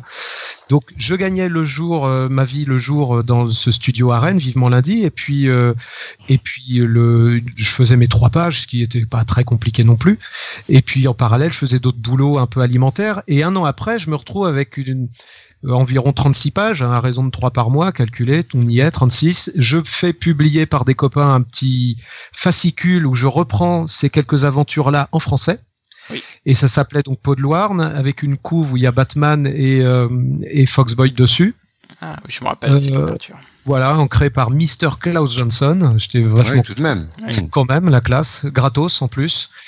Euh, et donc, euh, avec ce petit bouquin-là, je retourne voir les éditeurs, je le plaque sur la table, je tape dessus en disant voilà, c'est ça que je veux, bordel, faut vous le dire comment. euh, c'est pas tout à fait comme ça, mais en gros, il y a Thierry Mornay qui me dit écoute, euh, enfin, euh, avec Guy Delcourt, euh, grâce à Walking Dead et, et quelques autres succès, euh, lui, ce qui lui plaît, c'est de faire croquer les copains en se disant voilà, moi, je rêve d'éditer du Micros, du Tota, du. Mmh. et, Oui. Ouais. et puis on parle fait, la même langue. Bah, ce qu'il a fait, bien sûr. Ouais, il l'a fait, bien sûr. Et il m'a dit voilà, je, euh, ce n'est qu'un bout de pain, euh, rentre chez moi. Je lui ai dit merci l'Auvergnat. Je suis rentré, on a tapé dans le dos. Ah, Et c'est pour ça que tu l'as fait aller en Auvergne alors. Exactement. Ouais. Et donc voilà, on a commencé comme ça. Donc par contre, il m'a dit on va pas reprendre les trucs bretons, ça vaut le coup de redessiner. C'était quand même pas hyper pro ces premières euh, trucs, ces premières histoires. Et puis moi, avec un peu le recul, je me suis dit que mon personnage était quand même un peu lisse. Et puis 2013, c'est un peu le moment où il y a eu, je crois, des législatives qui installaient le FN comme premier parti de France. Mhm. Et moi, je viens d'une époque où si quelqu'un était à peine plus à droite que Lionel Jospin, on lui jetait des cailloux. Voir À une époque révolue, c'est triste. Oui. Ah, Elle est bien loin. voir que, voir que, que le nombre de gamins qui disent ah, Marine, elle est belle et elle dit pas que des conneries, ça me glaçait complètement. Je me disais, on a raté un truc quand même. Ah Donc oui. si on s'adresse aux gamins en faisant du super-héros, qui est quand même le genre qui les intéresse plus que... Enfin, les voilà... euh, euh, je parlais de Davodo ou la revue dessinée, mais en fait, c'est quand même un peu le cadeau idéal pour les profs de maths à Noël, quoi. Ils vont pas s'offrir des. si tu veux toucher, si tu veux toucher des gamins et leur raconter des histoires, tu prends les codes des super-héros aujourd'hui. C'est quand même Mhm. super. Euh, et soit tu leur vends du cynisme, à la Walking Dead par exemple, soit tu dis je vais essayer, comme moi j'ai lu gamin, comme moi euh, on m'a parlé comme un individu pensant et potentiellement intelligent quand je lisais les X-Men, eh bien pourquoi je n'essaierais pas moi-même de d'essayer de donner un peu plus au lecteur Ça veut pas dire que je vais réussir, c'est à eux de juger si c'est bon ou pas, mais en tout cas avoir au moins un peu plus d'ambition pour les lecteurs qui qui qui me feraient le plaisir et l'honneur de d'acheter mes livres Ouais, mais tu leur donner autre chose t'as- t'as absolument pas choisi la facilité parce que quand- moi au début quand j'ai lu Foxboy j'étais à moitié choqué de voir que bah tu t'as fait bah, le fameux Paul il est il est limite euh, FN au début quoi. Enfin Ah bah, Il- il est- il est complètement. trash, Je crois qu'il quand a un même, hein. poster euh, quand même. euh, Oui, oui, Jeunesse de France, j'ai regardé tout. parce que d'ailleurs c'est une petite anecdote dans le tome 1 de Foxboy. Tiens, je vais essayer de mettre la page en ligne, ça va pas être trop compliqué. Dans, dans cette euh, page de, de Foxboy tome 1, donc Paul est dans sa chambre euh, et puis il a été ramené. En gros, il a fait le cacou, c'est sa première sortie. Il est tombé euh, dans, dans notre bien nommé fleuve qui s'appelle la Vilaine, euh, qui est assez cradoc euh, à Rennes. Et euh, et il a été sauvé par un jeune homme noir. On saura beaucoup plus tard dans le tome Oui. 2 que c'est bien William qu'on voit dans Tom et William. Donc, tu, tu spoil direct. Et c'est- y a pas Ouais, de souci. Allez. Auto spoil. C'est pas gênant. Mais non, ça donne envie de lire. Bah Ouais, ouais, oui. non, ouais, Oui, mais on en parlera Voilà, plus tard de toute façon. Ouais. Hop, ça y est, j'ai trouvé le JPEG pendant ce temps-là. Crackboom U, ça y est, ça va être sur Facebook dans deux secondes. Et donc dans cette page-là, donc j'ai trouvé, il y a un poster, il est dans sa chambre. Je fais clac envoyé, magie de la technologie, voilà. Et, euh, et on voit Jeunesse de France. Et à un moment, on a dû le traduire en breton parce qu'il y a, c'est traduit en breton en noir et blanc. Mhm. Et j'ai regardé, donc le- la traductrice m'a dit il y a un souci parce que Jeunesse de France en breton, ça s'appelle euh, Yawankis euh, Frank Craze, un truc comme ça. Yawankis Galaise ou Yawankis Braille, Jeunesse de Bretagne. Ça existe en fait dans les deux cas. Jeunesse de France, Jeunesse de Bretagne sont des partis fachos. Moi, je voulais pas Ah mettre. ouais. les- Ah ouais? Non. Je voulais laisser une chance que ça puisse être une espèce de, Pff, même s'il n'y a pas beaucoup de doutes hein, quand on voit Mhm. l'affiche, Oui. mais ça pourrait être une espèce de de- d'aile de Laurent Vauquier, de les Républicains, enfin un truc euh, un poil moins définitif, encore que de, Oui, de- ça se discute. ouais, voilà, voilà. Ouais, on va pas rentrer là-dedans, mais on s'est compris. Oui. Euh, mais en tout cas, oui, je- en fait, clairement, je voulais être sur une ligne. Je voulais pas qu'on se dise oui, mais euh, en fait, on comprend tout. Non, non, je voulais que les gens continuent de s'interroger. Quand j'ai des lycéens qui me disent, bah, pardon, mais moi j'ai pas aimé votre livre, je dis ah bon, euh, ça ça t'a saoulé? Je dis non, non, j'ai tout lu, il y a pas de souci. Je dis, bah, bah, mais qu'est-ce qui t'aime pas le dessin? Je dis non, non, mais c'est c'est le personnage. Enfin, c'est un peu un connard. Je dis bah, super. Ça veut dire que tu réfléchis, que tu penses et que tu prends pas le truc pour argent comptant. Qu'est-ce que tu veux que je te dise? Bravo, super, je suis content. Il me dit mais pourquoi t'as as continué, t'as pas arrêté? Je dis bah non parce que il est il est assez naze et il se prend assez de coups de pied dans le cul et tout pour qu'on ait quand même envie de le suivre. Je dis bah c'est génial, ça veut dire que t'es capable de suivre quelqu'un malgré ses défauts et de lui pardonner comme Paul est capable de pardonner à un moment, de dire à quelqu'un je te je pardon mais je suis je suis trop con, excuse-moi. Enfin merde, on a tous des défauts, des qualités. Euh, Mm. Comme dit Will Eisner, dans mes méchants, dans le spirit, il n'y a pas de méchants. L'ennemi, c'est la vie. Il y a, il y, a, y a la vie qui a rendu des gens amers. J'ai pas eu d'enfant. J'ai, j'ai, j'ai- euh, Dieu m'a tourné le dos et a pris ma fille comme dans un contrat avec Dieu. Il y a mille raisons de, de, comme dit Dumbledore à Harry Potter, il y a un moment, il faudrait que tu choisisses entre le bien et la facilité. Pas entre le bien et le mal, entre le bien et la facilité. Et moi, j'ai des personnages qui, à des moments, pourraient aller dans la facilité de dire l'ennemi c'est l'autre, la faute c'est l'autre. C'est et lui, il est à ce chemin-là. Et les pouvoirs, un peu comme dans Neil Solgerson ou, ou Christmas Carols de, de Charles Dickens avec les trois fantômes du passé, du présent, de l'avenir, il est à la croisée des chemins. Ça, ça m'intéresse. Spider-Man, lui, c'est facile. L'ennemi, il est extérieur. Alors, ils ont des défauts. Des fois, ils sont un peu, euh, voilà, ils envoient chier et tout. Mais on comprend pourquoi. Ils ont passé une nuit blanche et tout. Ils ratent les rendez-vous avec Gwen Stacy et tout ça. Mais ils ont un peu des excuses quelque part. Et on comprend pourquoi. Le mien, c'est encore autre chose. Il est vraiment très limite. Et c'est ça qui m'intéresse. Et c'est ça qui fait que euh, Enfin, là, c'est au lecteur de dire si je me trompe, mais où je me dis, ma BD n'est pas inutile euh, dans le sens où vous l'aurez en mieux si vous lisez un Spider-Man des années 70 ou 60 ou euh, si pour moi mon livre euh, a, ce que je dis dedans a été déjà dit par d'autres avant bah je suis juste un bouquin qui prend de la place. C'est-à-dire que c'est moi qui ai besoin des lecteurs mais eux ils ont pas besoin de moi il y a mieux. Mmh. donc si je fais pas autre chose c'est pas la peine de faire ce métier là c'est pas la peine. Si au moins j'ai pas l'illusion au moment de le faire que je dis quelque chose un peu différemment, même si c'est un concept déjà vu mille fois par ailleurs, on n'invente rien, on fait que refaire à sa sauce. Oui, clairement. Bah c'est pour moi c'est pas la peine. Toutes les histoires ont déjà été racontées. Après, c'est l'art et la manière de les raconter qui Eh ben oui, changent. Mais ça. justement, Ouais. est-ce que tu crois pas que l'héritage européen de ce côté-là, c'est de proposer bien fréquemment des, des, des, des trames et des héros plus ambigus, y compris dans les écrits les plus simples.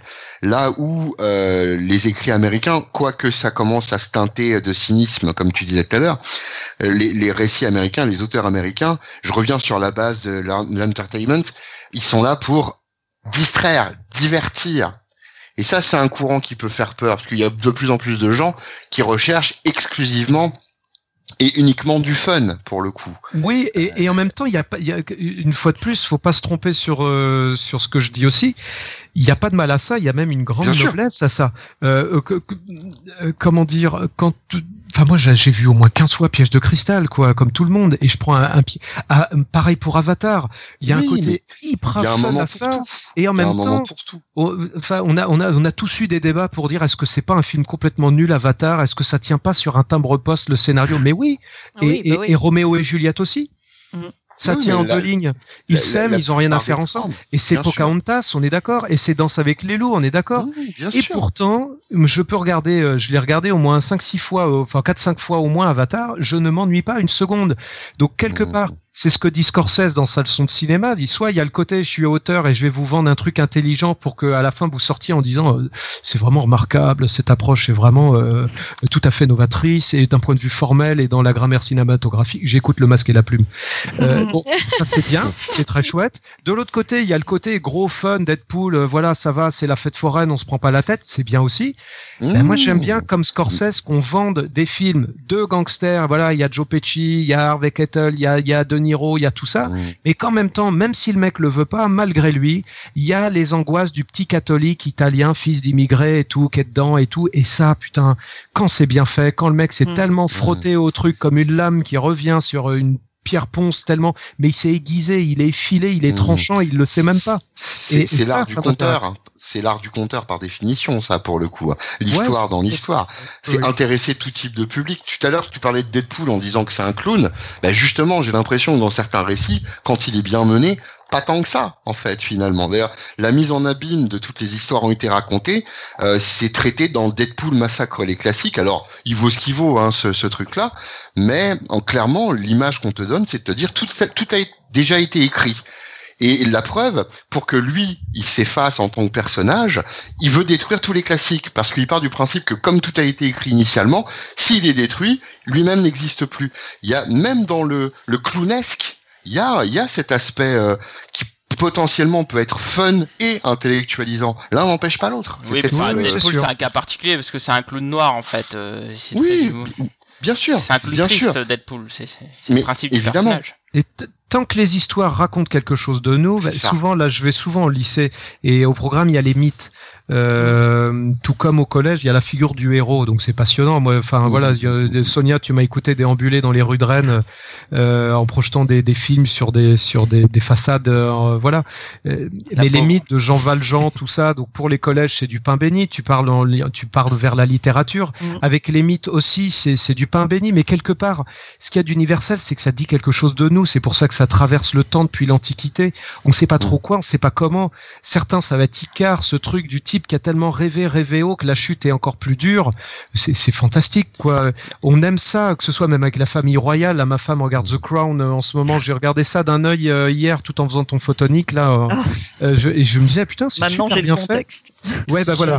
Et, c'est super bien fait. The Crown, je lui disais bon, vas-y, tiens, vas-y. Comme je travaille beaucoup le soir en ce moment, fais-toi un truc Netflix qu'a priori je vais pas regarder. Et là, j'étais là, je mais dans le cadre, dans le jeu, dans l'écriture, c'est sublime. Du coup, je me dis, mais tiens, je vais peut-être la reprendre à zéro cette série. mais, d'ailleurs, c'est marrant parce que quand on regarde Foxboy, ce que je veux dire, c'est que c'est de l'emballage. Certains seront séduits par l'emballage Foxboy, comme ils aimeront l'emballage euh, Kikas ou Deadpool ou Star Wars. Mais, mais l'emballage, c'est ce qu'il y a dedans qui compte. Bah, comme l'aspect, je parlais tout à l'heure de, de rencontres amoureuses. L'aspect, évidemment, ça compte beaucoup. C'est ce qui va nous amener à prendre du temps et nous pencher sur la question. L'emballage Star Wars m'a jamais touché. Ça marche pas avec moi, mais c'est pas grave. Euh, D'autres emballages marchent bien. Indiana Jones, euh, je parlais d'Avatar, euh, Le Seigneur des Anneaux, Tolkien ou Harry Potter, dont je suis très très fan. Mais euh, ce qui est important, c'est que à un moment, on arrive à enlever, ouvrir l'emballage, entrevoir les choses, et du coup se dire est-ce que moi-même je suis pas un emballage pour moi-même et mmh. aller creuser des choses dedans? C'est génial ça. mais, c'est le syndrome de l'enfant devant le plat d'épinards, quoi, en gros. C'est-à-dire que pour faire bouffer un, un gamin des épinards, faut pas lui servir les épinards tels quels. Faut lui mettre des petits yeux faits avec des œufs, faut lui mettre un petit sourire, faut lui faire un emballage. Et là, il commence à trouver le plat bon. Vous savez ce que fait le père de, de Calvin dans Calvin et Hobbes? Il est là, il toujours... oh bah, bah, quand il bouffe un de ces innommables trucs verts euh, qui doit bouffer, on sait, on sait bien que c'est vert, même si c'est en noir et blanc. Il arrive à dessiner le vert avec, avec de l'encre de Chine. Et il fait des bouilles pas possibles. à la fin, des fois, les parents, l'air blasé, applaudissent en disant et l'Oscar du meilleur acteur pour Je vais mourir avec la merde que mes parents me donnent à manger. Eh, Calvin. Et une des fois, il, il dit euh, il fait ça à table. Calvin veut pas manger. Son père dit ah oui. Ah, c'est dommage. Ah bon, pourquoi? Eh bien, euh, vu qu'il y a une substance euh, métalmoïde qui t'aurait transformé mutant en un quart de seconde, je suis bien content que tu aies pas euh, mangé ça, tu nous aurais dévoré. Et puis, il a même pas fini sa phrase que le gamin est en train de tout avaler. Tu racontes l'emballage. Oui, c'est l'emballage, oui. oui, oui. Mmh. Mais, justement, dans, dans Foxboy. justement, parce que ce que j'allais dire, pardon, non. oui, non, mais dans Foxboy, l'emballage, il est pas top au départ, parce que t'as là un gamin qui est quand même pas super fun fun euh, qui est effectivement limite euh, mais ça intrigue c'est du contre-courant. Ouais ça intrigue mais tu peux te dire qu'est-ce que c'est que ce petit connard euh, et finalement en même temps on se demande quelle part de nous il y a dans cette dans ce garçon qui est un mal dans sa peau qui fait du du coup oui, des choix ça c'est pas super judicieux etc est-ce qu'on n'est pas tous à un moment moi j'ai un souvenir j'ai un souvenir vraiment au, collège de ouais moi il y a un moment on a tous été enfin moi j'étais un je pense j'ai en tout cas j'ai pas été mieux que les autres il y a mm. toujours un moment où voilà. Moi, j'ai toujours eu cette peur-là de me dire, est-ce que quand, enfin, euh, je suis de 77, il y avait la chanson de Goldman, aurais-je été meilleur ou pire que ces gens, vous savez, mais sans aller, sans aller aussi loin que ça. Il y avait une fille au collège, s'appelait Christelle Rouault, et qui avait euh, deux, les deux incisives de l'avant. En fait, elle avait des dents de lapin. Même en fermant la bouche, on voyait les deux incisives devant. Voilà.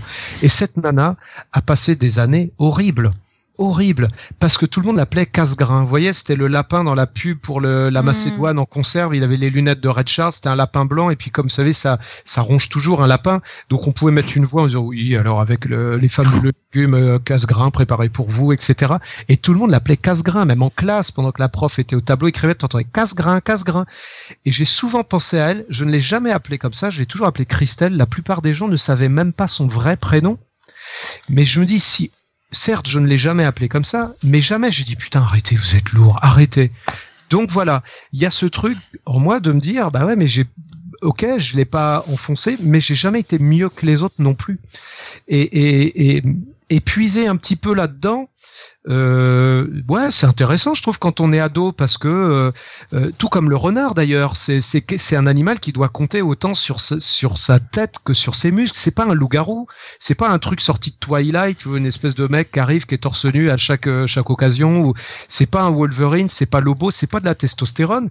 C'est un petit renard, c'est l'animal que autant de gens détestent où on lui prête autant de défauts que de qualités. C'est beau, Mm. mais on les voit écrasés au bord de la route. euh, tout le monde les Ah, c'est- oui, a Ah. Le goupil de toute façon, hein, pour le il n'y a hein. pas plus français comme animal et en même temps, il n'y a pas plus universel. C'est-à-dire que plus il grandit mon personnage en se disant, moi je suis français, je suis français, oui, mais t'as un nom espagnol. Salcedo, Mm. pas un ancêtre qui a fui, peut-être en 36, un truc qui a trouvé refuge en France. Et puis quand tu vas euh, au nord, t'as les renards polaires, les fennecs, les Mm. coyotes, t'en as sur tous les continents. Donc ta première nationalité, c'est pas d'être ado, voire connard d'ailleurs, euh, quelque part. Et plus tu vas vers l'autre, plus tu te dis, et c'est c'est le chemin qu'il a lentement, mais très lentement. Si j'en fais un boy scout à la fin du tome 1, ça tient pas la route, quoi. Mm. C'est comme le méchant dans, dans Black Panther, ce qui fait que moi, je suis un peu sorti du film en disant c'est entre Hakuna Matata et, enfin, j'ai été un peu gêné. Le mec a autant de cicatrices que de gens qu'il a zigouillé, c'est-à-dire euh, quelques milliers sur la peau. Et à la fin, c'est un peu tiens-moi dans tes bras, serre-moi fort, le jour se lève, vive l'Afrique. Je, je, je- je- j'avoue, c'était un peu gênant ce moment-là. Ah, pas pour moi. Je- Ah, bah, euh, il y avait quand même des, des moments avec euh, les chœurs et tout. C'était presque Brandis et Simba, quoi. On va tous. euh, se... Moi, c'était gênant pour moi. Je trouvais qu'on a été extrêmement bienveillant avec. euh, je, je vais pas digresser sur euh, Black Panther, hein, que mais que- enfin- il y a un énorme mérite à ce film-là et je suis ravi qu'il ait fait l'histoire et, et, et qu'il ait le parcours qu'il est. Je trouve juste dorm- embêtant qu'on lui mette pas la même grille de se dire est-ce que c'est un bon film? Et, et Oui. voilà. Enfin, je- Moi, je- bon, Merci Fanny. On va pas répondre à cette question parce que non seulement elle a répondu dans un podcast, et mais en plus, on va peut-être se recentrer un peu plus sur sur Foxboy parce que j'ai une question Ben, que j'essaie de placer depuis peu 10 quelque minutes. Ah part. oui. Ouais, je- mais Vas-y, poulet, c'est à toi. On t'écoute, on t'écoute. Minute. Excuse-moi Laurent, tu disais? Je- pardon Johan, mais je, je prenais cet exemple-là pour dire que une évolution de personnage doit être cohérente. Elle doit pas sembler être une ficelle du scénariste qui me dit on arrive en fin de la saison 4 et il faut qu'il se passe un truc Mhm. d'un seul coup et que le quitte à avoir des virages pas cohérents. Et du coup, Mhm. euh, moi j'ai rencontré, je pense à Sylvain Huette. Voilà, c'est un lecteur que j'ai rencontré, euh, que je revois maintenant de temps en temps. C'est c'est quelqu'un qui m'a dit à un festival, j'ai acheté votre BD, j'ai pas aimé. Ah bah c'est chouette, on va en parler. Donc je, bon, je vous cache pas que maintenant il a à peu près tout ce que j'ai produit, y compris en breton. Il a chaque truc en est et il a plein de commissions originales de moi. Il est fan maintenant. Donc voilà. Mais à la base, il m'a dit j'ai pas aimé euh, Foxboy. Bah il se passe rien. Il y a pas de, de Nemesis, il y a pas d'ennemi. C'est un connard, machin. J'ai bah oui, mais, mais t'aurais voulu quoi que je, enfin, je le vous voyais encore à l'époque. Je dis, vous auriez voulu quoi que je, dès le départ, il y a un mec à l'autre bout de la ville qui devient quoi, le, le- la belette atomique, le, le, le ragondin euh, que qu'on Mm. retombe dans. Je veux dire, faire confiance aux lecteurs, c'est de se dire, partir du principe qu'ils sont peut-être aussi intelligents que moi, voire plus, et que ça pourrait être des copains. Et donc, je vais pas essayer de la leur jouer en se disant, oui, mais il faut qu'ils comprennent bien, donc on va y aller gros sabots. Non, il faut qu'à un moment, on fasse un pari aussi et qu'on prenne un risque. Mm. Et ce est-ce que risque, sa Némésis, c'est pas euh, tout simplement lui-même aussi finalement Alors au début, Euh, clairement, c'est ça. Mm. Pour moi, dans ma tête, ça a toujours été ça. Plus que Dotki, qui est une espèce de Mm. De d'agent du destin quelque part. C'est comme euh, voilà, c'est ah bah tiens, Sylvain Huel vient commenter. Très honoré l'artiste. On est au moins quatre à écouter. Salut Sylvain. Et euh, mais voilà, mais je trouve ça intéressant quand un les lecteurs sont critiques et vous disent ce qu'ils pensent, et surtout qu'ils disent j'aime pas. Moi j'ai dit à Johan, hein, t'es témoin, Johan. Oui. Euh, on a préparé cet entretien. Je lui dis chahutez-moi un peu. C'est pas parce que je suis français que je suis du comics qu'on doit me dire plus ou me traiter avec moins de hum, euh, comment dire de de de, de d'esprit D'objectivité. critique que si vous Mhm. parliez de Marc Millard et que vous êtes sûr qu'il vous écoute pas en disant ah bah d'accord il nous refait encore un truc bien Millard commerce allez-y quoi. Euh, pour moi être auteur comics français c'est Mhm. avant tout être auteur ensuite comics français si vous voulez. Mais moi je le vis pas comme ça. Je fais juste mon métier. Donc quelque part soyez aussi dur avec moi c'est la moindre des choses. Parce que quand vous mettez 15 euros à acheter mon bouquin c'est 15 euros que vous mettez pas à un bouquin qui est peut-être mieux fait par un autre. Ouais, donc soyez aussi critique le, principe, c'est que euh, là, tu es en train de nous dire que tu as une démarche qui est à peu près opposée à ce que euh, les grandes firmes américaines veulent. En l'occurrence, on veut un récit avec une némésis, on veut du méchant identifié, on veut. Tu proposes quand même quelque chose d'autre. Euh, là, je sais que je te bouscule pas énormément, mais est-ce que justement c'est pas au niveau de la commercialisation, au niveau de ce qu'attend le public comics, est-ce que c'est pas c'est pas dangereux? Ce genre de, de Ben, moi, je crois pas. Je, je, je- vous voyez, j'ai beaucoup de citations. Je vais vous citer Stanley, je l'ai pas encore fait. Il a dit ne donnez pas euh, au public ce qu'il aime, mais ce qu'il demandera demain. Ouais, alors Et- ça c'est des jolis mots, mais c'est plus Eh ben appliqué, oui, hein. eh ben Enfin, alors euh, qu'importe. euh, même si c'est des jolis mots, euh, aucune tortue n'a jamais battu un lièvre à la course. c'est pas faux. Mais la morale est- reste juste. C'est pas faux. Oui, non, je suis d'accord avec toi. Voilà. Là, là, tu, Euh, tu presses un converti. Mais- moi, ce que j'ai envie de dire, c'est que euh, si la mode, elle est au, euh, j'en sais rien, moi, euh, au couscous. Euh, pareil, quel plat préféré, paraît-il, des Français? Euh, et ben si on a 50 restos de couscous qui ouvrent, s'il y a le 51e qui dit bah moi je vais faire euh, euh, Un couscous un- au poisson. eh ben des sushis. Mm. Voilà. Eh ben, on va dire, ah, ben, t'es con ou quoi euh, le, le- le gros des gens, la majorité, ils veulent du couscous. Oui, mais peut-être qu'il y a des gens de temps en temps qui se disent, tiens, je changerais bien, je prendrais bien juste autre chose. Pas tout le temps. Veut pas dire que j'aime pas le couscous non plus. D'ailleurs, ça n'a rien à voir. C'est juste de temps en temps. Moi, je pense qu'à long terme, c'est plus malin et plus payant. Sauf que il faut passer les premières vagues. Au début, Mm. c'est moins évident. Mais quand on, on, on croit à ce qu'on fait et qu'on le fait pas par calcul, quand on est sincère dans sa démarche, quand on va vers quelqu'un en disant, euh, voilà, je te, je te drague toi, mais si tu me prends un râteau, je vais pas aller en voir une à la table à côté. J'ai beaucoup de métaphores de bar et de nana, faut que je fasse gaffe. quand même. mais, euh, mais vous voyez Ouais, il l'idée, y a un si on thème, est ouais. sincère dans le Non, mais truc, t'as s'il y a t'as une une, de- démarche, mais il y a une démarche cohérence dans la vie. T'as une Oui, démarche créative, et- une et démarche une cohé- artistique, en gros. Et une cohérence, faut une cohérence dans les choses en fait. Euh, regardez les hommes politiques, c'est pareil. Enfin, on sent bien quoi. Euh, Manuel Valls, regardez-le. euh, même une girouette, elle peut pas bouger aussi vite que lui. Mm, Euh, mm, il mm. suffit que d'un seul coup, il est, enfin, le mec, il est en marche quoi. Non, mais Il a même pas eu le temps de, de, foutre sa vrai. rose à la. Mais, Mais voilà. le, le principe, Ah, justement, c'est c'est est-ce pas que le on, on- qu'on mecs-là, montre personne les pas prend au sérieux. Personne. Bah, eux-mêmes peut-être. Mais dans- c'est Ah oui. drame, Non, mais hein, ça, oui. des opportunistes. moi, en tout cas, Il y je prends pas deux- au sérieux. Mm. Il y, a, il y a deux démarches. Il y a la démarche de l'opportuniste qui veut vivre et même peut-être faire fortune avec ce qu'il fait. Et puis il y a la démarche créative de l'artiste qui lui a envie de faire ce qu'il a envie de faire. Euh, Bah, et, et, et ça je crois que tu t'inscris toi dans cette mouvance-là. Mais est-ce que, est-ce que justement, tout à l'heure tu parlais des difficultés que tu as rencontrées avec certaines maisons d'édition. À un moment, il a fallu que tu cesses d'être l'artiste. Il a fallu que tu Non, sois non, un non, commerçant. ah non. Non, c'est, non, c'est- alors c'est l'un et l'autre. Là, je vais vous renvoyer à Will Eisner. Il a un bouquin qui s'appelle Le Rêveur, où il Mhm. explique qu'il faut être à la fois rêveur et pragmatique. Mm. C'est-à-dire des racines et des ailes, si vous voulez qu'on prenne une, une- une image télévisuelle. Euh, pour bien s'envoler, ah oui, mais pour avoir, euh, pour pouvoir s'envoler, il faut avoir des Une bases. Vous voulez, vous voulez créer un personnage qui est moins pour vous une franchise sur lequel ou une gagneuse euh, qu'on va poser sur le trottoir, mais vous vous créez des enfants qui vous ressemblent, mais qui sont des individus nouveaux, qui ne sont pas des mini vous-même. Eh ben, il faut faire en sorte de les protéger. Il faut une maison autour. Il suffit pas de les porter dans son ventre. Bien Il sûr. faut se lever la nuit s'ils sont malades, les accompagner à l'école, vérifier que ça se passe bien, Mhm. et puis regarder chaque jour avec émerveillement les personnes nouvelles qu'ils deviennent sous votre toit. Et, et, et pour moi, ça c'est une démarche de long terme.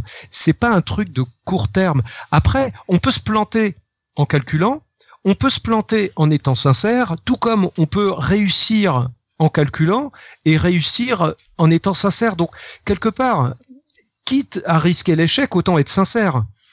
Autant Mmh. faire son truc. Moi, je suis toujours parti de ce principe-là.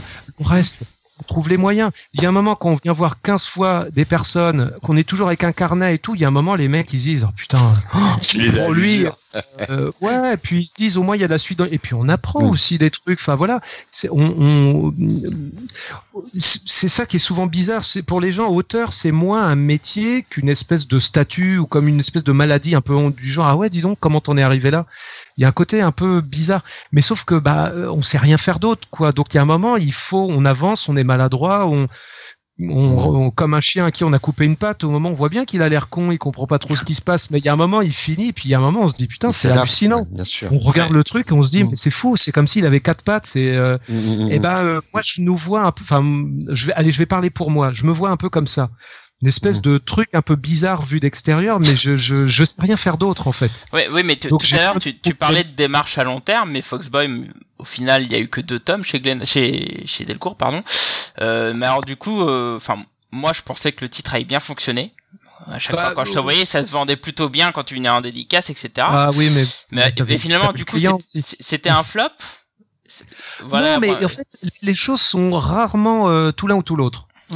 Euh, ce serait gênant. Moi, je connais un peu les chiffres, mais je vais pas vous. Je, je, ah, mais chiffres, moi, je veux des chiffres, moi. Je... Ah, bah, mais lui, il a c'est l'homme des chiffres, il est obnubilé ce type. Ouais, mais comment dire, c'est c'est Pas lui, hein, pas une balance. très- Ouais, puis là, là, comment dire, entre quatre oreilles comme ça, on est à quelques milliers d'exemplaires quand même pour chacun. Et bah, Voilà. c'est vachement On est à moins de 5000. On est à moins de 5000, mais on est allé, euh, allez, on doit être à 3000, 3005 pour le tome Ah ouais. 1. Et on est, on est quand même à, euh, assez nettement moins pour le 2. On est dans les, dans les 2000, un truc comme ça.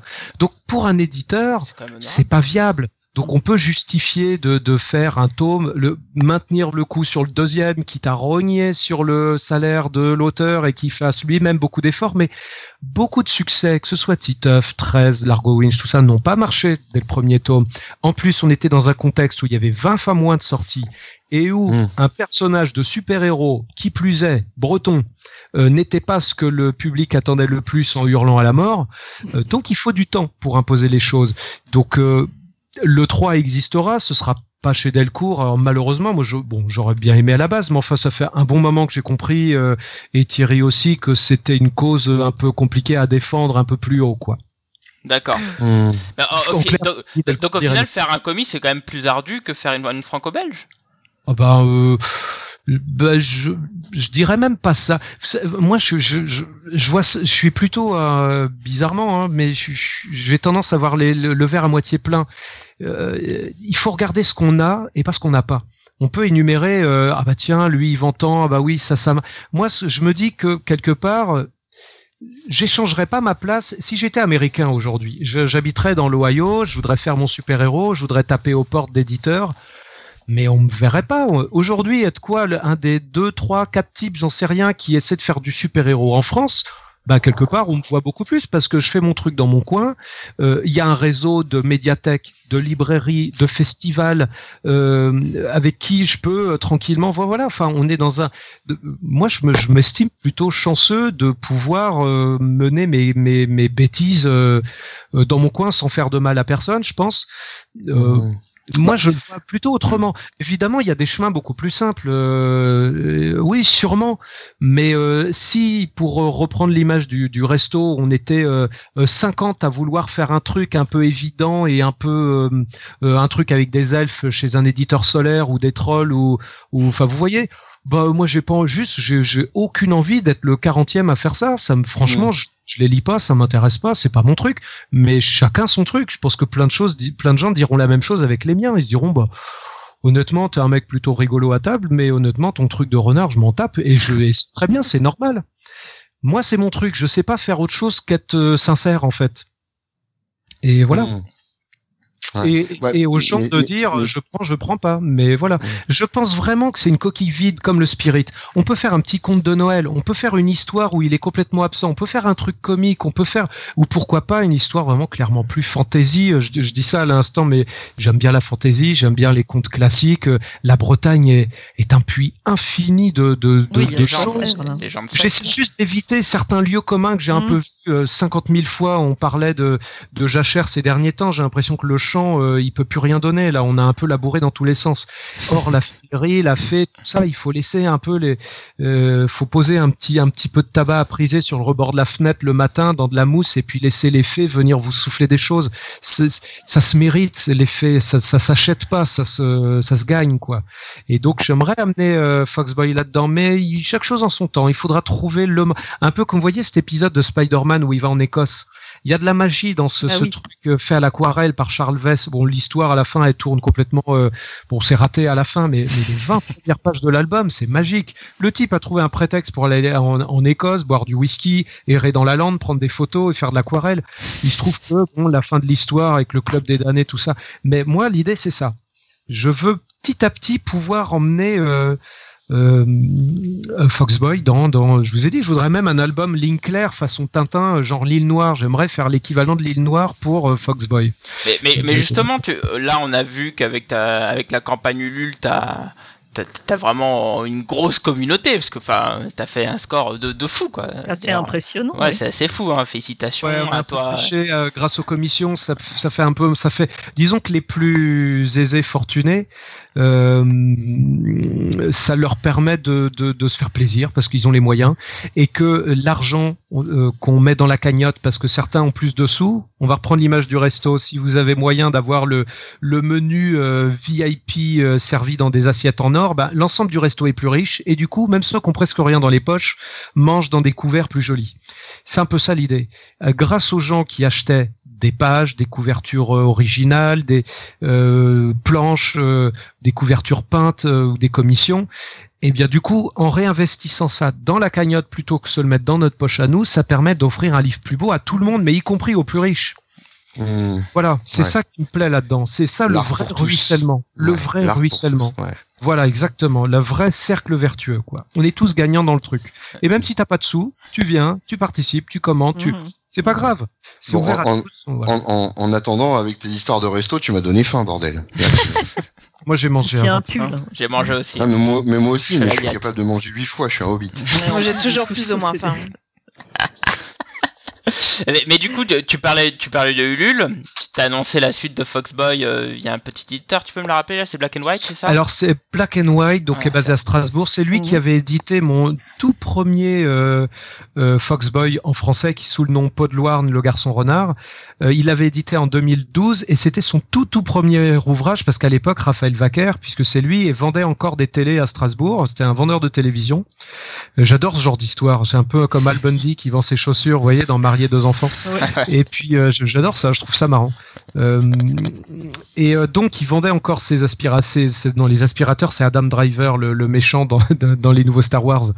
Et, euh, et donc euh, je lui ai créé son logo, je lui ai trouvé son nom Black and White, on a réédité tout photonique euh, en deux tomes. Maintenant il fait des tirages de tête de luxe, il édite Mm. du Trondheim, du Vellman, du Oui. Mathieu Bonhomme, de- des- des- des- et puis c'est, il est très respecté, il fait du très très beau boulot. Bah, déjà, j'ai vu Et, euh, de Photonique, c'était très très beau.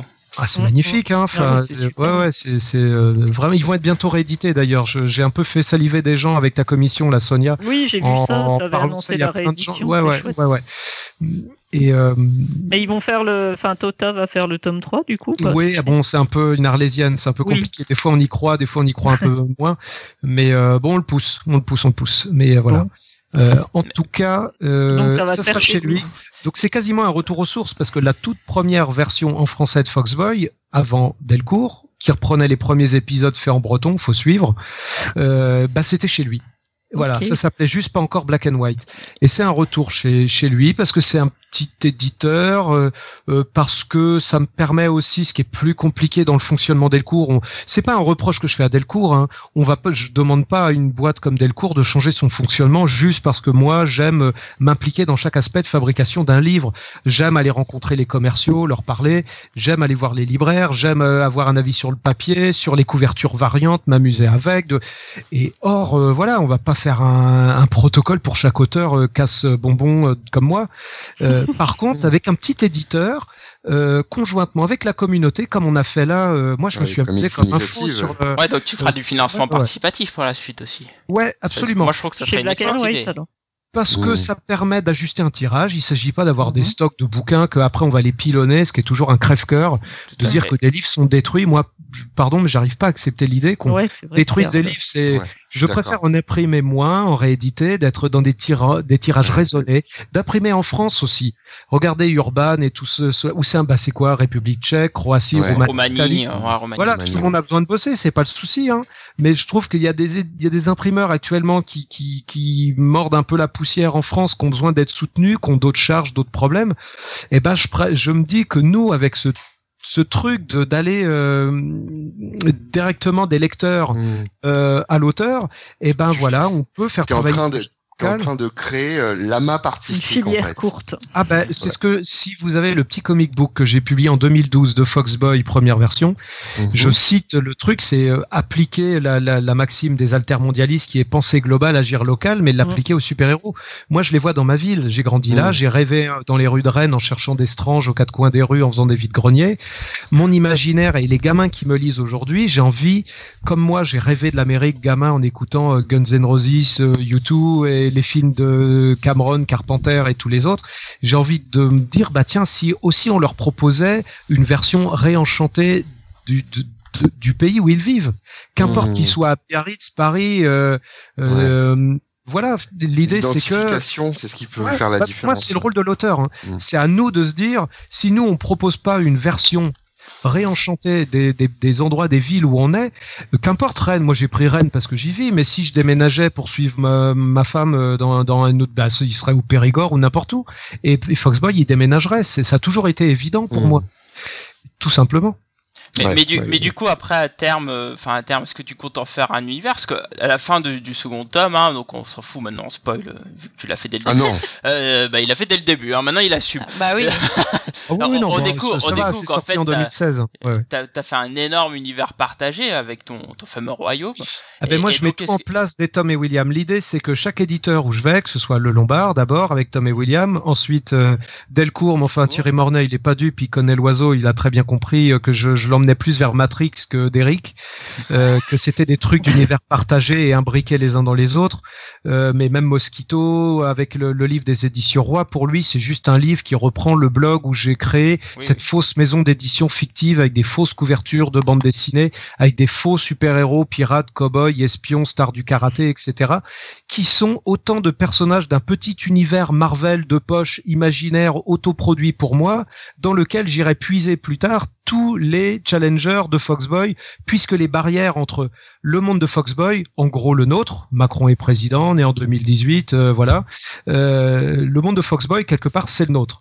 Sauf que dans ce monde à peine parallèle de Foxboy, il y a une sorte de Marvel local qui s'appelle les éditions Roi, R-O-A, qui étaient des, des petites BD bretonnes, toutes écrites par un même gars qui s'appelait John King, euh, donc Hmm. d'où la traduction Roi, etc. Je vous passe les détails.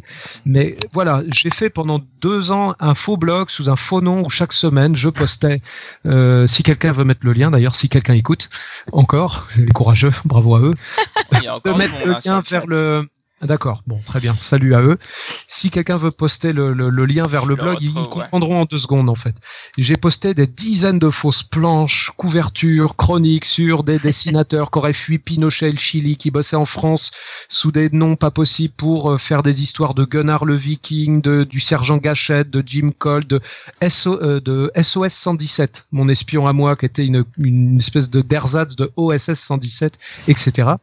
Et du coup, c'est que bien après que les mecs se rendent compte, et petit à petit les lecteurs, de plus en plus, se disent, mais putain, en fait, ce mec-là, tu peux lire tout indépendamment, comme tu peux lire un Spider-Man ou un Daredevil, mais tu peux aussi les relier en disant, mais tiens, si Daredevil a le bras cassé euh, dans le plâtre euh, quand il rencontre Thor dans tel épisode, c'est parce qu'il y a un épisode dans sa série à lui où il s'est cassé euh, un bras en tombant, etc. Donc Mmh. Voilà. Ouais, t'es t'es dans une dynamique d'univers persistant, quoi. C'est Oui, indéniable. oui, clair. mais la limite de ça, bah, alors il y a l'ambition d'un côté et les idées manquent pas. Bon, je pense que vous aurez pressenti un peu euh, le, le truc. Le truc, c'est que la limite, c'est le temps et l'énergie. Je suis tout seul et, Mmh. euh, et j'écris, je j'encre, je dessine, je mets en couleur. Euh, Ouais. Je fais beaucoup de temps de promo, de machin, tout ça. Bon, voilà. Après, je ferai jamais Marvel tout seul. Faut, mais quelque part, juste avoir l'énergie de se pousser, de se dire chaque bouquin ou pierre de plus à cet étrange édifice éditorial que j'essaie de mettre tout seul, eh ben il me ressemble et je pense qu'il ressemble à un paquet de gens Mhm. qui se Mmh. disent Mmh. dans notre tête, c'est Ouais. pas si éloigné de ça de rêver qu'on a un petit Marvel de poche à soi tout seul que euh, que le Neverland de, de le pays Et- imaginaire de Peter Pan. Et, et justement, l'idée d'un collectif d'auteurs français, ça t'a jamais. euh, Ah, Ah bah si, bien sûr. Mais oui, bien sûr, c'est l'étape suivante. Mais pour ça, il faut poser les briques. Il faut montrer l'exemple. mmh. C'est-à-dire que j'ai- j'avais fait, faut- j'avais fait une vidéo où je parlais un peu des, des auteurs français euh, et notamment de d'un certain exil de certains auteurs qui partent aux États-Unis euh, pour des notions de pécunier, hein, parce que bon, bref. Et, euh, et je, je, je disais dans cette vidéo que bah moi j'en voyais, je voyais dans Foxboy un vrai potentiel de faire une espèce de, de Marvel à la française quoi.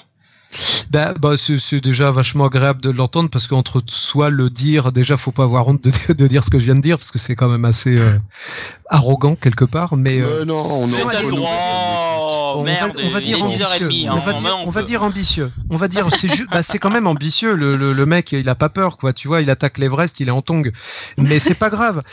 Pour moi, c'est pas arriver au bout qui est intéressant. Enfin, euh, évidemment, c'est ça. le qui- chemin. Voilà, c'est ça. C'est Abraham, quoi. Le, le, euh, le- le- la foi, c'est pas un point, on arrive, c'est l'horizon et, et c'est le Mhm. peuple en marche ensemble qui est lui-même la foi. C'est pas le truc euh, vers lequel on tend, c'est c'est c'est c'est le déplacement. Et juste avoir ce truc de se dire chaque matin, comme dit Jean-Yves Mitton, enfin moi je cite euh, ces types-là parce que voilà, ils ont tout compris. Euh, depuis longtemps, ils disent ce qui est génial, c'est chaque matin, c'est se lever avec une feuille blanche, le plus beau cadeau. Tout Ouais. est possible. Mm. Euh, le héros tombe, il y a le ravin, les crocodiles ouvrent grand la gueule, on met à suivre. Ben, c'est génial. Ouais. Nous, c'est- là-dedans que ça réside. C'est- Peter Pan, c'est le, le, le pays imaginaire, c'est les lettres de l'océan Atlantique de Philémon. Je reviens à Fred, mais moi, un de mes modèles, Mmh. c'est ça. C'est le rêve, de toute Voilà, c'est ça. C'est le rêve, le, le rêve oui, voyage. Pour moi, c'est vraiment euh, Foxboy. On peut le lire comme on lit Philémon. C'est un gamin, euh, il a pas de père ou il est un peu autiste. Et il, il est dans son monde tout seul. Est-ce qu'il rêve tout ça? Est-ce qu'il a lu trop de BD de comics? C'est un de ces gamins sans père, comme il y en a plein dans les super héros. Donc, euh, et, Mm. et puis il y a pas de sexualité là-dedans parce que quelque part ça s'arrête à 12 ans. Euh, y- voilà, moi je garde vraiment euh, mon truc. Il est vraiment volontairement euh, presque prépubère alors que il vieillit. Mais ça m'intéresse de me dire que euh, c'est un peu comme de- je reviens à Calvin et Hobbes, c'est euh, les filles c'est nul. C'est le côté on fait une cabane dans les arbres et il est resté quasiment, c'est de la BD quasiment un gamin de 12 ans peut lire comme moi je lisais le Daredevil de Miller ou ou Alpha encore que Alpha Flight c'est un mauvais exemple parce que euh, Aurora elle Ah, est sacrément excitante. euh, ouais, je suis d'accord. quand on a 13 ans, elle était Jeanne-Marie Bobier. En plus, elle parlait français. elle- Enfin bon, bref. Vous voyez ce que je veux dire Hmm. C'est Ouais, un mais, truc de, de, après, même de si- 41 ans qui dialogue si- avec un enfant de 8 ans quand il écrit ses livres. Euh, ouais, même s'il y a un espèce d'onirisme un peu infantile, euh, on peut pas nier quand même le caractère adulte, parce que dans tes choix scénaristiques, il y a quand même un engagement qui se ressent à toutes les pages, quoi, pour le coup. Oui, parce que le, le personnage, lui, vit dans un monde réel. Donc, quelque part, il y a un moment... bah, je reviens à Peter Pan. Il y a un moment, il voit les enfants grandir. Il voit qu'il Ouais. y aura une séparation qui, qui est... euh, Ouais. euh, voilà, Ouais, inéluctable. mais alors justement, est-ce que, est-ce que, parce que pour Peter Pan, voir les enfants grandir, c'est une forme de cauchemar. C'est euh, ne pas accepter. Est-ce que toi, t'es engagé là-dedans, ou est-ce que, enfin, je veux dire par là, est-ce que le rêve pour toi va directement euh, euh, aller vers l'enfant, ou est-ce que tu penses que euh, justement l'aspect adulte peut peut apporter euh, quelque chose à tes récits? Ben moi c'est les deux. Je pense que idéalement, euh, de plus en plus de gens rêvent ou euh, voilà à l'adulte augmenté, la vie éternelle, ce genre de de fadesse qui fait que certains vont tout faire pour vivre plus longtemps et et s'acheter des îles et partir Mhm. ailleurs et ou voir rêver de Mars en pensant que c'est la solution alors qu'on a tout sous les pieds à préserver. Euh, ben, je trouve que moi, ma, ma- mon envie d'éternité, s'il y en a une, c'est de se rappeler euh, l'enfant que j'étais euh, à 4 ans, ce que je m'expliquais en regardant un arbre à 8 ans, de, de, de, de et puis d'avoir tour à tour 12, 15, 18, 20, 25, 38 et de voir mes copains et d'évoquer le passé. de- Je suis la mémoire du groupe, ça vous étonnera pas, un peu comme le, le personnage qui est resté dans la ville de ça, vous savez, le bibliothécaire. Mm. Oui. Ils Ouais, se ouais, ouais. séparent, ils ont tous des vies et ils ont tous Et oublié. Vous vous rappelez pas ça lui ils ont tous oui, oui, oublié le clown. Ils ont tous Bien oublié. sûr. Quand ils reviennent, ils ont chassé l'horreur qui est le cauchemar, c'est de renoncer, de devenir adulte et de céder à la peur. Sauf le mec qui est resté, qui a pas de vie. Il est resté un peu monstrueux, un peu auteur, un peu artiste, un peu à part. Euh, on peut voir les métaphores qu'on veut là-dessus. On peut se dire tiens peut-être qu'il est il est artiste ou il est gay ou j'en sais rien. Voyez-y ce que vous voulez. À mon avis ça marche. Qu'importe. Il est une sorte de témoin, un gardien du phare. Et quand les autres viennent, il les raccorde à l'enfance et il les raccorde à la vérité. Et là, ils vont pouvoir faire face et aller au bout des choses. Et là, pour moi, on se transcende et il y a une forme d'éternité. C'est ce que des mecs comme Möbius, qui était vraiment, pas pour moi, qui me fascine. Je lis des biographies de lui, de Numa Sadoul. Je, je vois ce truc de, euh, euh, Möbius, à 5 ans, écrivait des lettres pour l'adulte qui serait à 30 Et quand il a eu 30 ans, il a répondu à l'enfant qu'il était à 5 ans, mais a aussi écrit des lettres pour celui qui serait à 65 et à 80 ans. Et, et à chaque âge, euh, il réécrit un dialogue. Donc à chaque fois, il dialoguait pour les quatre. Et à la fin de sa biographie euh, complète de Numa Sadoul, qui a à peu près 30 ans d'entretien, on voit un tout dernier dessin fait tremblotant à la fin. Et ils ont eu l'élégance de pas mettre de légende dessous, mais je, je, je, il est à peu près évident que c'est le dernier dessin qu'a fait Jean-Giraud Möbius, c'est-à-dire lui-même debout aux portes de la mort, marchant avec, euh, vous savez, une, une perfuseuse, un truc pour se perfuser. Euh, Ouais. Vous voyez ce que je veux dire? Oui, absolument. Et avec ouais, les autres Möbius, l'enfant, le tout jeune homme, euh, l'adulte dans la force de l'âge et de la gloire, Ouais. et le vieux bonhomme aux portes de la mort. Et c'est ça quelque part. C'est moi, je- j'essaie de dialoguer constamment. Bon, c'est facile quand tu te casses le pied avec ton gamin de 6 ans, c'est que t'es clairement là, tu, tu laisses ta personnalité de 8 ans faire le con et faire des cabrioles en mode de- d'Ardeville. Et euh, mais continuellement, quand je fais Foxboy, effectivement, il- il- tour à tour, je, je, je vais traiter de là des migrants parce que j'ai fait un j'ai fait un bouquin, un reportage sur l'accueil des migrants en Bretagne. Oui. Mais j'en ai tiré aussi un reportage en me disant tiens qu'est-ce que je vais pouvoir dire de mon personnage si je le mets face à des gens voilà qui, qui arrivent de Calais etc avec un personnage qui incarne une espèce de fascisme un peu caricatural, mais c'est assez pratique parce que ça permet à mon personnage, lui, de se positionner. Et de l'autre côté, il y a les blagues à la con, il y a les poses à la Daredevil, il y a l'esthétique sous la pluie ou les maisons de de- d'un petit village des Côtes d'Armor en bord de mer euh, euh, vaut bien Gotham City et ses gargouilles, à mon avis. Euh, voilà, il y a, il y a tout ça qui cohabite en un. J'ai pas à choisir, comme j'ai eu- comme je parlais de la culture tout à l'heure. Moi, c'est tout. Je veux tout. Je veux tous les Mmh. âges, je veux tous les trucs. Je revendique tout ce qui m'a construit parce que c'est ce qui fait ma richesse et j'espère que c'est ce qui Ouais. fait l'intérêt pour les gens de se dire tiens je me demande quel goût aura le prochain Foxboy. Je voilà. Peut-être que je vais passer le, pouvoir à quelqu'un d'autre. Euh, j'ai voilà il y a d'autres personnages qui vont arriver. Il y a y a une euh, non pas une Fox Girl parce que je ne veux pas une espèce de de, de sidekick. Ah, la, aura- Fox Family. Ça oui il y aura une Foxy Lady par contre Mmh. il y aura, euh, il y aura ma fille qui est, qui est métisse, qui est sénégaloise et, qui est- et que je lui ai trouvé. Elle le trouve complètement naze avec son costume un peu à bas, disco, vintage. Euh, par contre, elle s'est fait un costume tout droit euh, sorti d'un truc à la Frank Whiteley ou euh, ou qui casse avec des espèces d'ailes d'écureuil volant sur le côté. Et elle, elle veut botter des culs et elle aime bien l'idée Fox machin. Par contre, elle le trouve ringard. Elle est pas là pour patrouiller à côté de lui, quoi. C'est pas, euh, c'est pas Robin, quoi. Donc il y aura une Foxy Lady. Bah, peut-être qu'à un moment elle prendra le pas sur lui. Je- J'en sais rien moi-même. C'est ça qui est chouette, c'est que je et souvent même j'avance des histoires en ayant une vague idée de la fin, mais quand je termine une page, elle est en couleur, ancrée, terminée, et j'attaque le crayonné de la suivante. Je je fais même pas de plan global. Euh, très souvent, j'avance des histoires en étant euh, comme si je roulais tout feu éteint, vous voyez, comme le générique d'ouverture du film de Lynch avec la musique de David Bowie. euh, Mhm. euh, bah, c'est un peu ça. J'aime bien euh, me dire tiens, il y a peut-être un truc qui va surgir la page suivante ou un personnage qui va mourir et que c'était pas prévu. Comme à la fin du tome 1, il y a une mort, je l'ai prévu quatre pages avant la fin. Je le savais pas. Ah bon? Et ouais, ouais, complètement. Ah, Parce Je qu'en voulais plus, un elle est tragique celle-là en plus. Ouais, oui, oui. Ouais. Mais Moi, je pensais qu'elle était vraiment prévue depuis le début en fait. Non, pas du tout. Parce Ah que ouais. je pense que malgré moi, ça aurait influencé ma manière d'amener le personnage, de le montrer, tout Ouais, ça. c'est pas faux. Et euh, or, du coup, c'est comme si on disait tiens, on- telle personne de ma famille est partie, j'aurais dû profiter plus, j'aurais dû enregistrer Mémé tant que je pouvais avoir sa voix ou des Mhm. trucs comme fait dans Camille Redouble, comme elle fait d'ailleurs, elle enregistre sa mère parce qu'elle sait à quel moment euh, Yolande Moreau va avoir une attaque et mourir et tout. Donc ça fausse les choses et moi je veux pas fausser les choses, je veux pas connaître trop l'avenir. Et du coup, ça me met à égalité avec le lecteur, mais aussi à égalité avec le personnage. Et euh, donc moi je pousse même le truc jusque là. Avant, je faisais ça comme un pro. J'écrivais, je faisais mon séquencier, mon découpage, et certains passages très compliqués comme euh, comme dans le tome 2, parce que l'histoire est très complexe, j'ai plein d'éléments à amener et tout. Donc là, effectivement, je j'improvise pas parce que c'est c'est compliqué. Euh, angle mort, peut-être euh, trop pour certains sans doute, mais voilà, fallait que je boucle un peu mon la mise en place de mon univers à la fin de Foxboy euh, tome 2. Mais souvent, j'aime beaucoup l'idée d'avancer complètement. euh, comme le lecteur, quoi. Et, et mon boulot, ma manière d'être pro, pour moi, c'est de dire, de toute façon, je sais que je retomberai sur mes pattes. Je sais Mhm. parce que je connais le personnage. J'ai beau pas connaître euh, exactement où il y a des virages et tout dans la route, je sais le mètre suivant où va la route. Elle va pas faire un angle à 180 degrés, c'est clair. Elle va pas partir en côte euh, vers le haut d'un seul coup en vertical, c'est clair aussi. Euh, donc voilà, j'avance comme ça et ça me donne une marge de manœuvre, mais des fois ça complique les choses. Si je rajoute quelque chose, des fois ça me fait changer quatre pages qui se retrouvent 12 pages avant dans le récit. Et, et- mais mais c'est pas grave. Mmh. Si l'histoire est meilleure, ça vaut le coup. Ah, c'est marrant, t'as une démarche de maître de jeu dans, le, dans un jeu de rôle en fait.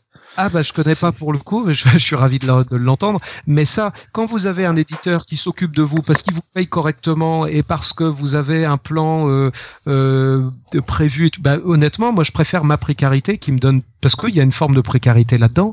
Mais je vais vite, je dessine vite, j'encre vite, je travaille beaucoup, beaucoup d'heures. Et du coup, au final, je peux me permettre des choses où la plus, enfin, causer avec un coloriste et dites-lui, ah, dis donc, faudrait refaire cette page-là parce qu'en fait, j'ai Mm. refait la page où je l'ai redessiné. Le gars, il va vous regarder en disant ah, non. Je vais demander à l'éditeur une rallonge. Le mec va dire non.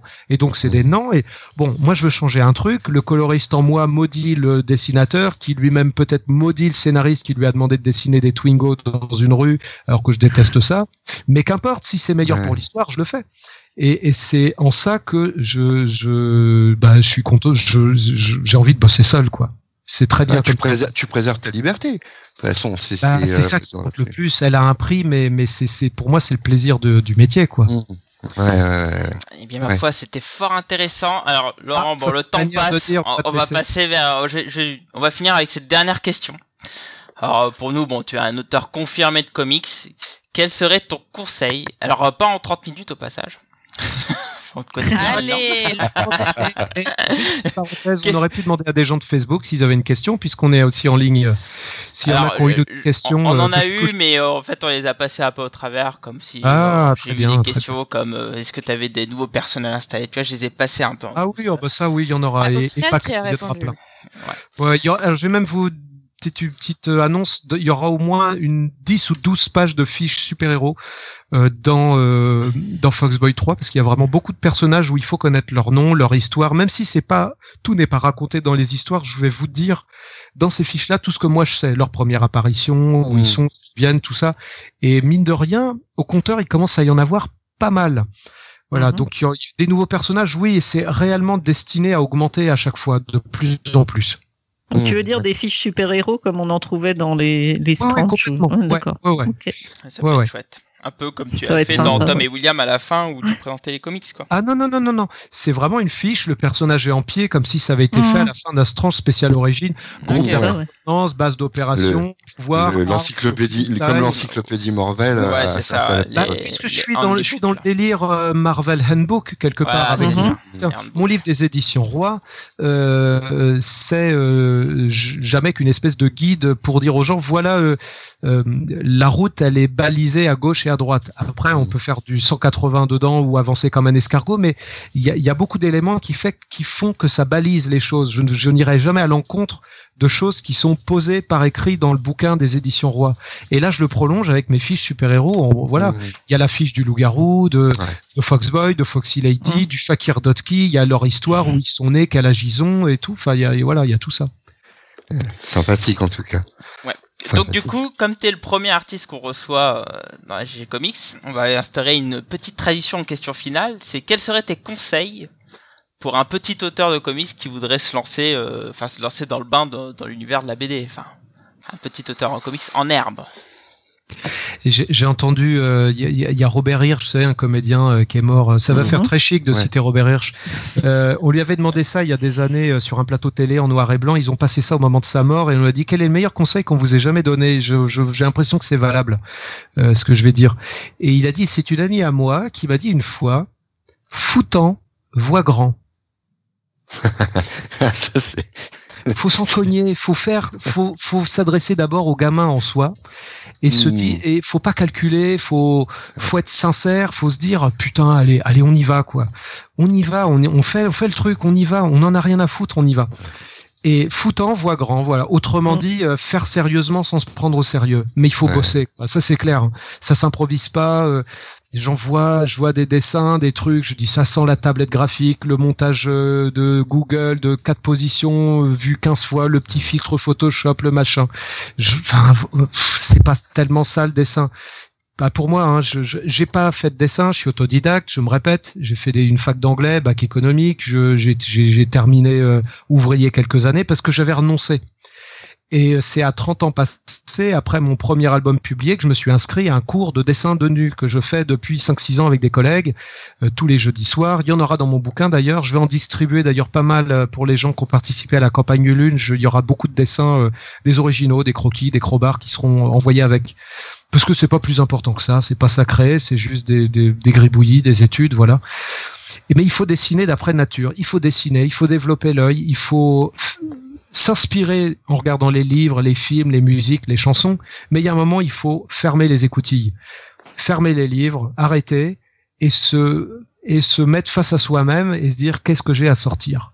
Et au départ, c'est euh, bah, c'est nul, quoi. C'est pas terrible. C'est et il faut dépasser cette frustration de se dire merde, pourquoi dans ma tête c'est génial et pourquoi sur le papier c'est de la merde, quoi. Et il faut passer ça et c'est il faut être son propre premier critique. Il faut être très très critique avec soi-même, très dur avec soi. Parce que euh, moi j'ai commencé à 28 ans pour m'y mettre réellement sérieusement et c'est déjà très très tard, très très très tard. Voilà. Très bien. Foutant voit grand. Hmm. Ouais, ça. foutant, voix grand. Exactement. Faut pas se mettre de expression. Comme disait Amel Bent, viser la lune, ça ne me fait pas Ah peur. là. Donc, euh, saute sur le trampoline, te mets pas de Ouais, non, mais Voilà. j'aime Je bien quand on commence à. un petit peu Roberich, mais bon, pourquoi pas. Non, mais c'est bien quand ça marche bien mon aussi, philosophe aussi. Attends. ça marche bien.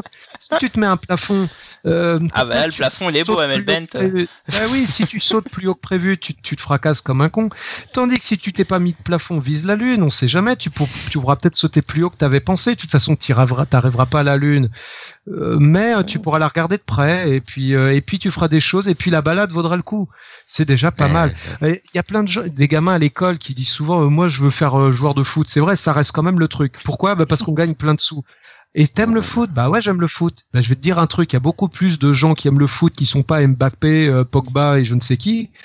Et pour autant, ils sont dans des clubs avec des potes, ils font du foot indoor ou j'en sais rien. Mais il n'y a pas qu'une manière de vivre sa passion. On Ouais, peut aussi faire des, des- on peut vivre des BD, on peut faire comme vous, faire les GG comics ou ou, ou, ou chroniquer des, des- ou rencontrer des gens. Ou c'est c'est génial et euh, heureusement, c'est super. Moi, quand je rencontre Johan, tu le sais bien, ou Sonia, on il n'y a pas un auteur et de l'autre. euh, non, on est juste des gens qui parlons BD quoi. La Oui. plupart du temps, on parle plus des autres BD que que des nôtres, enfin des miennes quoi, je, en l'occurrence. Donc c'est c'est avant tout ça, c'est avant tout de la passion. Chacun l'exprime Et avec. l'échange, ouais. Ouais, voilà, bah oui. Ouais, c'est juste l'objectif, ouais. Bah, très bien. Maintenant, Mais on est aussi. Vas-y, Vas-y, vas-y. Non, non, je t'en Non, prie. mais j'ai- prie. j'allais conclure et puis euh, passer à la dernière partie du podcast. Donc c'était Non, mais moi, c'était pour une connerie, donc euh, c'est pour. Bon alors ouais, tais-toi. Bon en tout cas merci beaucoup Laurent. C'était extrêmement intéressant. Tu vois, je t'avais dit que ça durait une heure, mais euh, on risquait de déborder. Bah on en est à 1h45, tu vois. Après tout, euh, Ouais, ouais, on met du temps. Ouais, petit, petit Ça dure jamais une heure. Mais non. Ouais, c'est la publicité mensongère. C'est ouais. ça, ouais. Non, mais de toute façon, j'avais prévenu le début. Hein. J'ai dit d'habitude, ça dure plus sur- entre une heure et demie des poussières, ça dure plus longtemps. Ouais. Voilà. Il faut savoir que j'ai dû euh, élaguer aussi le maximum de questions parce que bon, voilà, on est comme ça. Euh, ce que Bah, je propose, c'est ouais. qu'on finisse sur un, sur ce que tu fais en ce moment, euh, sur les plans d'avenir, euh, euh, que tu fasses ta pub, même si tu l'as fait, même Oh, si t'en as bah, parlé pas mal durant, durant le podcast. Ouais, bah, euh, en gros, là, je, je vous ai dit, je suis un peu euh, à fond. On est tous les deux avec Mickaël euh, à fond pour vous livrer le plus vite possible le, le, le bouquin Atelier Workshop. Enfin, en tout cas, pour ceux qui l'ont commandé, il sera disponible dans, dans bon petit paquet de librairies. Maintenant, il y a le repère des héros qui vient de se rajouter euh, sur la liste à Angers. Et ça, c'est cool parce qu'on les aime beaucoup. Mais il y a vraiment, un- c'est c'est rigolo, il y a toute une espèce de triangle qui part de Brest et qui va euh, euh, Rennes, Vannes, euh, Saint-Brieuc, Tours, Le Mans, Paris, euh, Clermont-Ferrand, euh, Rochefort, le plus bas. Et voilà, c'est ça, ça, ça dessine vraiment un triangle, le triangle des Bermudes de, de ceux auront mon bouquin. Et puis donc on est à, f- je suis- on est à fond là-dedans. Il y a- on, euh, pour que ce soit le plus beau possible. On n'en monte pas trop parce que pour garder un maximum de surprises. D'où l'intérêt de poster des commissions aussi. C'est que ça permet de montrer un peu des choses, mais de garder vraiment l'essentiel pour la surprise, de de déflorer le livre, de de, de découvrir euh, au moment où il arrive chez soi euh, en papier. Oui, parce qu'on en a pas trop parlé durant le podcast, mais euh, effectivement, en ce moment, tu, tu, tu postes des commissions, mais c'est c'est des commissions de ouf, quoi. Enfin, bon, moi, j'adore Ah bah ce oui, style, hein, ouais, genre, ouais. euh, je l'ai plus on n'est pas toujours dans en très, chroniques. très très ouais. on n'est pas non, toujours mais- autant en forme on fait vraiment je fais ce que je peux pour essayer de, de, On va du bois, hein. Je vais vous dire j'en ai même une où j'étais tellement fatigué que je l'ai dessiné recto verso donc il y en a un qui a commandé euh, euh, qui va être très content parce que pour le prix d'une il aura une deuxième que je vais devoir redessiner le, le Spider Hulk que je vais le redessiner parce que derrière il y a un Iron Fox voilà c'est dire si j'étais vraiment fatigué à un moment c'est pour ça que je me suis cassé le pied il y a un moment on fait des conneries dans la fatigue Bah Mais, euh, oui, toujours des voilà. bonnes excuses. Tiens, voyons. Hop, hop, hop, hop. Le livre est bientôt fini. Il va être euh, chouette parce que parce que Mhm. parce que après on l'a toujours sous les yeux et on a envie que voilà qu'il soit bien euh, le mieux. Et puis je vais enchaîner sur euh, Foxboy 3 qui est quasiment bouclé. Il est fait à 90% pour faire Ah une ouais. campagne Ulule euh, au mois d'octobre et aussi je prépare une exposition pour le Quai des Bulles à Saint-Malo qui sera sur les la nouvelle collection de Glénat qui adapte donc Conan avec les deux premiers tomes parus. Un dessiné par euh, Pierre Allary sur un scénario de Jean-David Morvan Mhm. et l'autre de Ronan Toulouat sur un scénar, une adaptation de Vincent Bruja, son, son Mhm. compère habituel. Donc je vais m'occuper de la scénographie, l'expo, machin, tout ça. Euh, pour des Bulles, le 14, euh, le week-end du 14 octobre à Saint-Malo. Et puis je, et après beaucoup de festivals, dont la Comic Con à Paris, où je serai présent avec moi, atelier workshop et euh, d'autres Ah, cool. Euh, la Comic Con à Lyon. Euh, je- bon, j'ai pas fait vous faire tout le truc, mais euh, voilà, je, Oh, je vais peux, c'est ton moment. pas mal. Ouais, bon, bon, je, vais, je vais un petit peu tourner. Je vais aller euh, en Mayenne à, en septembre aussi, non début octobre à Château-Gontier-Bazouge. hein, on arrive un peu dans les petites dates. Euh, mais oui, en gros, voilà, il y aura la Comic Con, la, la, à Lyon, la, la, l'équivalent du TGS. Maintenant, c'est ça, je crois. le. LGS, oui. Le Voilà, LGS, oui. Exactement où je retrouverai euh, Klaus Johnson pourra pas venir malheureusement. Il s'est retrouvé Ah. piégé par euh, par contrat à aller faire une masterclass à Los Angeles. J'ai l'impression d'être dans le secret des, des, des stars en parlant comme ça. Klaus Johnson m'a appelé tout à l'heure. Il m'a dit dis donc Laurent, tu pourrais dire au GG Comics, je pourrais pas être là à Lyon. mais euh, mais il y aura plein mais il y aura plein d'autres gens excellents qui vont être là et euh, dont ça m'échappe un petit peu là tout de suite maintenant. Mais voilà, je vais bouger un peu avec mon bouquin dont on va être très content. On va vous présenter le bébé avec Michael. Mhm, puis, euh, et puis j'en profite pour vous remercier, pour remercier Mickaël qui a été un, un partenaire incroyable Bah, parce que euh, jamais j'aurais pu faire cette campagne euh, sur Ulule. C'est un boulot, euh, c'est passionnant, mais c'est épuisant. Faut avoir la tête partout, penser à tout. Commence à avoir de l'expérience, le père. hein, Ouais, d'ailleurs, Michael, il est sur le chat, hein, et puis il dit qu'après la caravane du Tour de France, il y a la caravane Laurent Lefebvre. Donc. Ça me rappelle, vous savez, le sketch des Deschiens où il y avait euh, François Morel qui interviewait Benoît Duquesne, qu'on voit maintenant dans Scène de ménage avec José. Et puis il disait alors, t'es en tournée, t'es comment, t'es à la flèche Oui, Sarté Bernard, oui, Sarté Bernard Le Oh, oh. Et gala, gala, gala, gala, puis il tape dans la main du genre, oh là là, toujours en gala, en galère. Quelle vedette, quelle flèche, quel vieux bolide ce mec-là. Ben voilà, il y a un côté comme ça, je suis en gala. Ouais, la vie de bohème, ça a du bon. La vie, bon, ah, on était jeunes, on était sous, on était fous. bon, bah, en tout ce cas, je week-end- te Ce remercie. week-end, Ah, je suis à Landerneau. Je profite, je suis à Landerneau ce week-end avec mes béquilles, ma patte folle. Euh, sam- euh, samedi après-midi à Excalibur à Brest. Euh, retour à Brest, mon second chez moi. J'adore aller à Brest. Euh, J'écoute mieux sec, je lis du Prévert. Oui, c'est ce que j'allais dire. Oui. Ouais. et puis euh, et à Niort le 15 juin. Je l'ai oublié que je- j'ai aussi j'ai encore deux dates avant l'été. Voilà. Ah, même unijambiste, tu voyages. quoi. Bon, oui, oui, il y, a, bah, il y a un truc formidable qui s'appelle la voiture, le train, des Ah. trucs qui permettent de te déplacer. euh, quel le progrès, mon bon Ouais, monsieur, le C'est progrès. génial. voilà. Bah, merci à vous en tout cas. Bah très bien, bah, je te remercie. Merci J'espère que toi, ça t'a plu, euh, Laurent, parce que bon, euh, ma foi, t'es notre premier invité artiste, donc euh, on espère que ça t'a plu Ouais. et que euh, bon, ça a duré tellement longtemps toi. que je me dis qu'on va sûrement, enfin, on va sûrement te réinviter un autre jour parce qu'on on a encore plein de choses qu'on pourrait parler, mais bon, en tout cas, moi j'ai vraiment apprécié ce moment. C'était super sympa. Il y avait beaucoup de monde sur le chat. Hein. Il y a eu des pics à 25, je crois, un truc comme ça. Et ça a Si- pas si mal je peux me commencé. permettre, Ouais. si je puis me permettre, tu vois, un tout petit correctif. C'était pas tout à fait dans le même cadre, mais on a quand même eu Julien Gonarbert Ouais, en tant qu'artiste. Hein. Donc, oui, oui, oui, mais c'était, c'était c'est pas dans le même cadre, c'est pas la vrai. même chose, effectivement. Oui, oui, oui, bien sûr, tu, tu as raison. Mais Julien, je compte bien l'inviter aussi un autre jour pour qu'on fasse un sujet sur l'ancrage. Ouais, sur lui. Ce serait Oui, bien. bah, bien sûr. Ça bien serait sûr. cool. Effectivement. Bon, en tout cas, Laurent, je te remercie. Le chat, merci le chat. Hein, vous avez été nombreux, beaucoup de personnes ont été là. Et d'ailleurs, t'as un grand bisou de, de Kelly Brian, de Léo euh, et de Mickaël aussi. Oui, oui. Euh, donc voilà. Et puis bah, écoute, Laurent, sur ce, je te remercie. Ben moi je remercie les gens qui ont écouté parce que euh, bon ça fait plaisir quoi. Je leur, comme je leur dis de temps en temps, on nous dit merci à nous les, les artistes comme vous dites, mais les, les dessinateurs, les gribouilleux. Mais j'aime bien rappeler un truc tout con et qui peut-être paraît un peu démago, mais dans, dans ça l'est vraiment pas. euh, Enfin voilà, c'est que euh, les gens, ils ont pas besoin de moi en fait. Ils continuent, ils ont leur vie, ça va très bien. Ils ont toute l'offre qu'ils veulent pour lire des comics, regarder ce qu'ils veulent, des séries. Ils ont vraiment. Moi, par contre, les gens arrêtent de me suivre. Je peux retourner euh, n'importe où gagner ma vie. Je l'ai déjà fait, mais moi, j'ai besoin d'eux. Donc, euh, je suis flatté et honoré que des gens me suivent. Et c'est faire ce métier, c'est c'est pas un droit, c'est un privilège. Voilà. Mmh. Et, et je pense que c'est- voilà, on parlait de conseils. euh, c'est voilà, celui-là il me paraît pas idiot de rappeler une banalité, mais euh, Ah, c'est- voilà. pas si banal que ça. On, on, on a quand même les artistes et les lecteurs, on a quand même un, un truc qui nous lie, c'est le rêve. On a un rêve en Ah commun. oui, oui, bien sûr, oui, oui, Ah oui, absolument, on a y a plus rien, en commun. il y a rien de, il y a pas de plus grande richesse que d'avoir un rêve en commun, que ce soit le créateur ou celui qui va euh, profiter de la création. Euh, c'est précisément ça l'art en fait. C'est précisément ça la richesse artistique. Ça me rappelle Macron qui hurlait parce que c'est notre projet. Oui, il y a ceux qui l'ont. Ah, le meilleur passage. Oh là là, mon dieu. Qu'est-ce que c'était beau. on aura cité Macron, hein. on va Ah, citer les autres. on Mélenchon, on aura le cité. de On a fait Marine. du baladure. On aura fait euh, C'est Ah comme les marques. Quelle horreur. Citer des gens sympas, citer Pierre Bellemare, citer je ne sais Ah ouais, c'est vrai. C'est Robert Hirsch, on l'a fait. Voilà. On a été loin quand même. hein. Ah ouais, ouais, on a Ouais, été ouais, beau. ouais, ouais. On a cité un peu tout le monde là. C'était dur d'aller plus loin. En tout cas, bah, en tout cas, merci. On va conclure sur cela. N'oubliez pas, donc euh, le- normalement le podcast sera publié ce vendredi.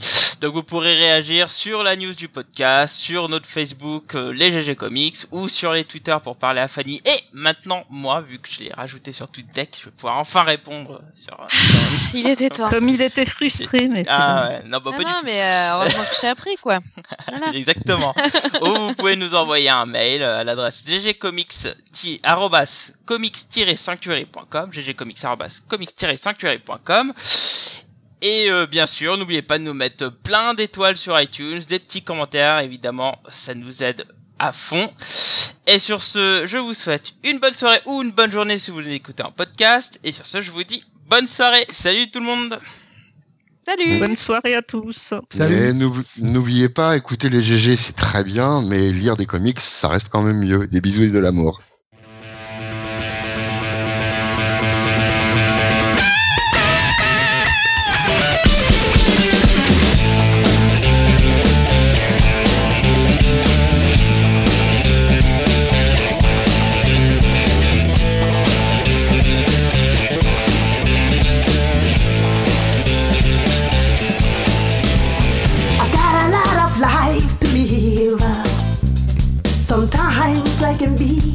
Very short. I need to satisfy my soul. I've gotta feel empty hole. A change has got to come, baby. For my whole world will be done. It wants to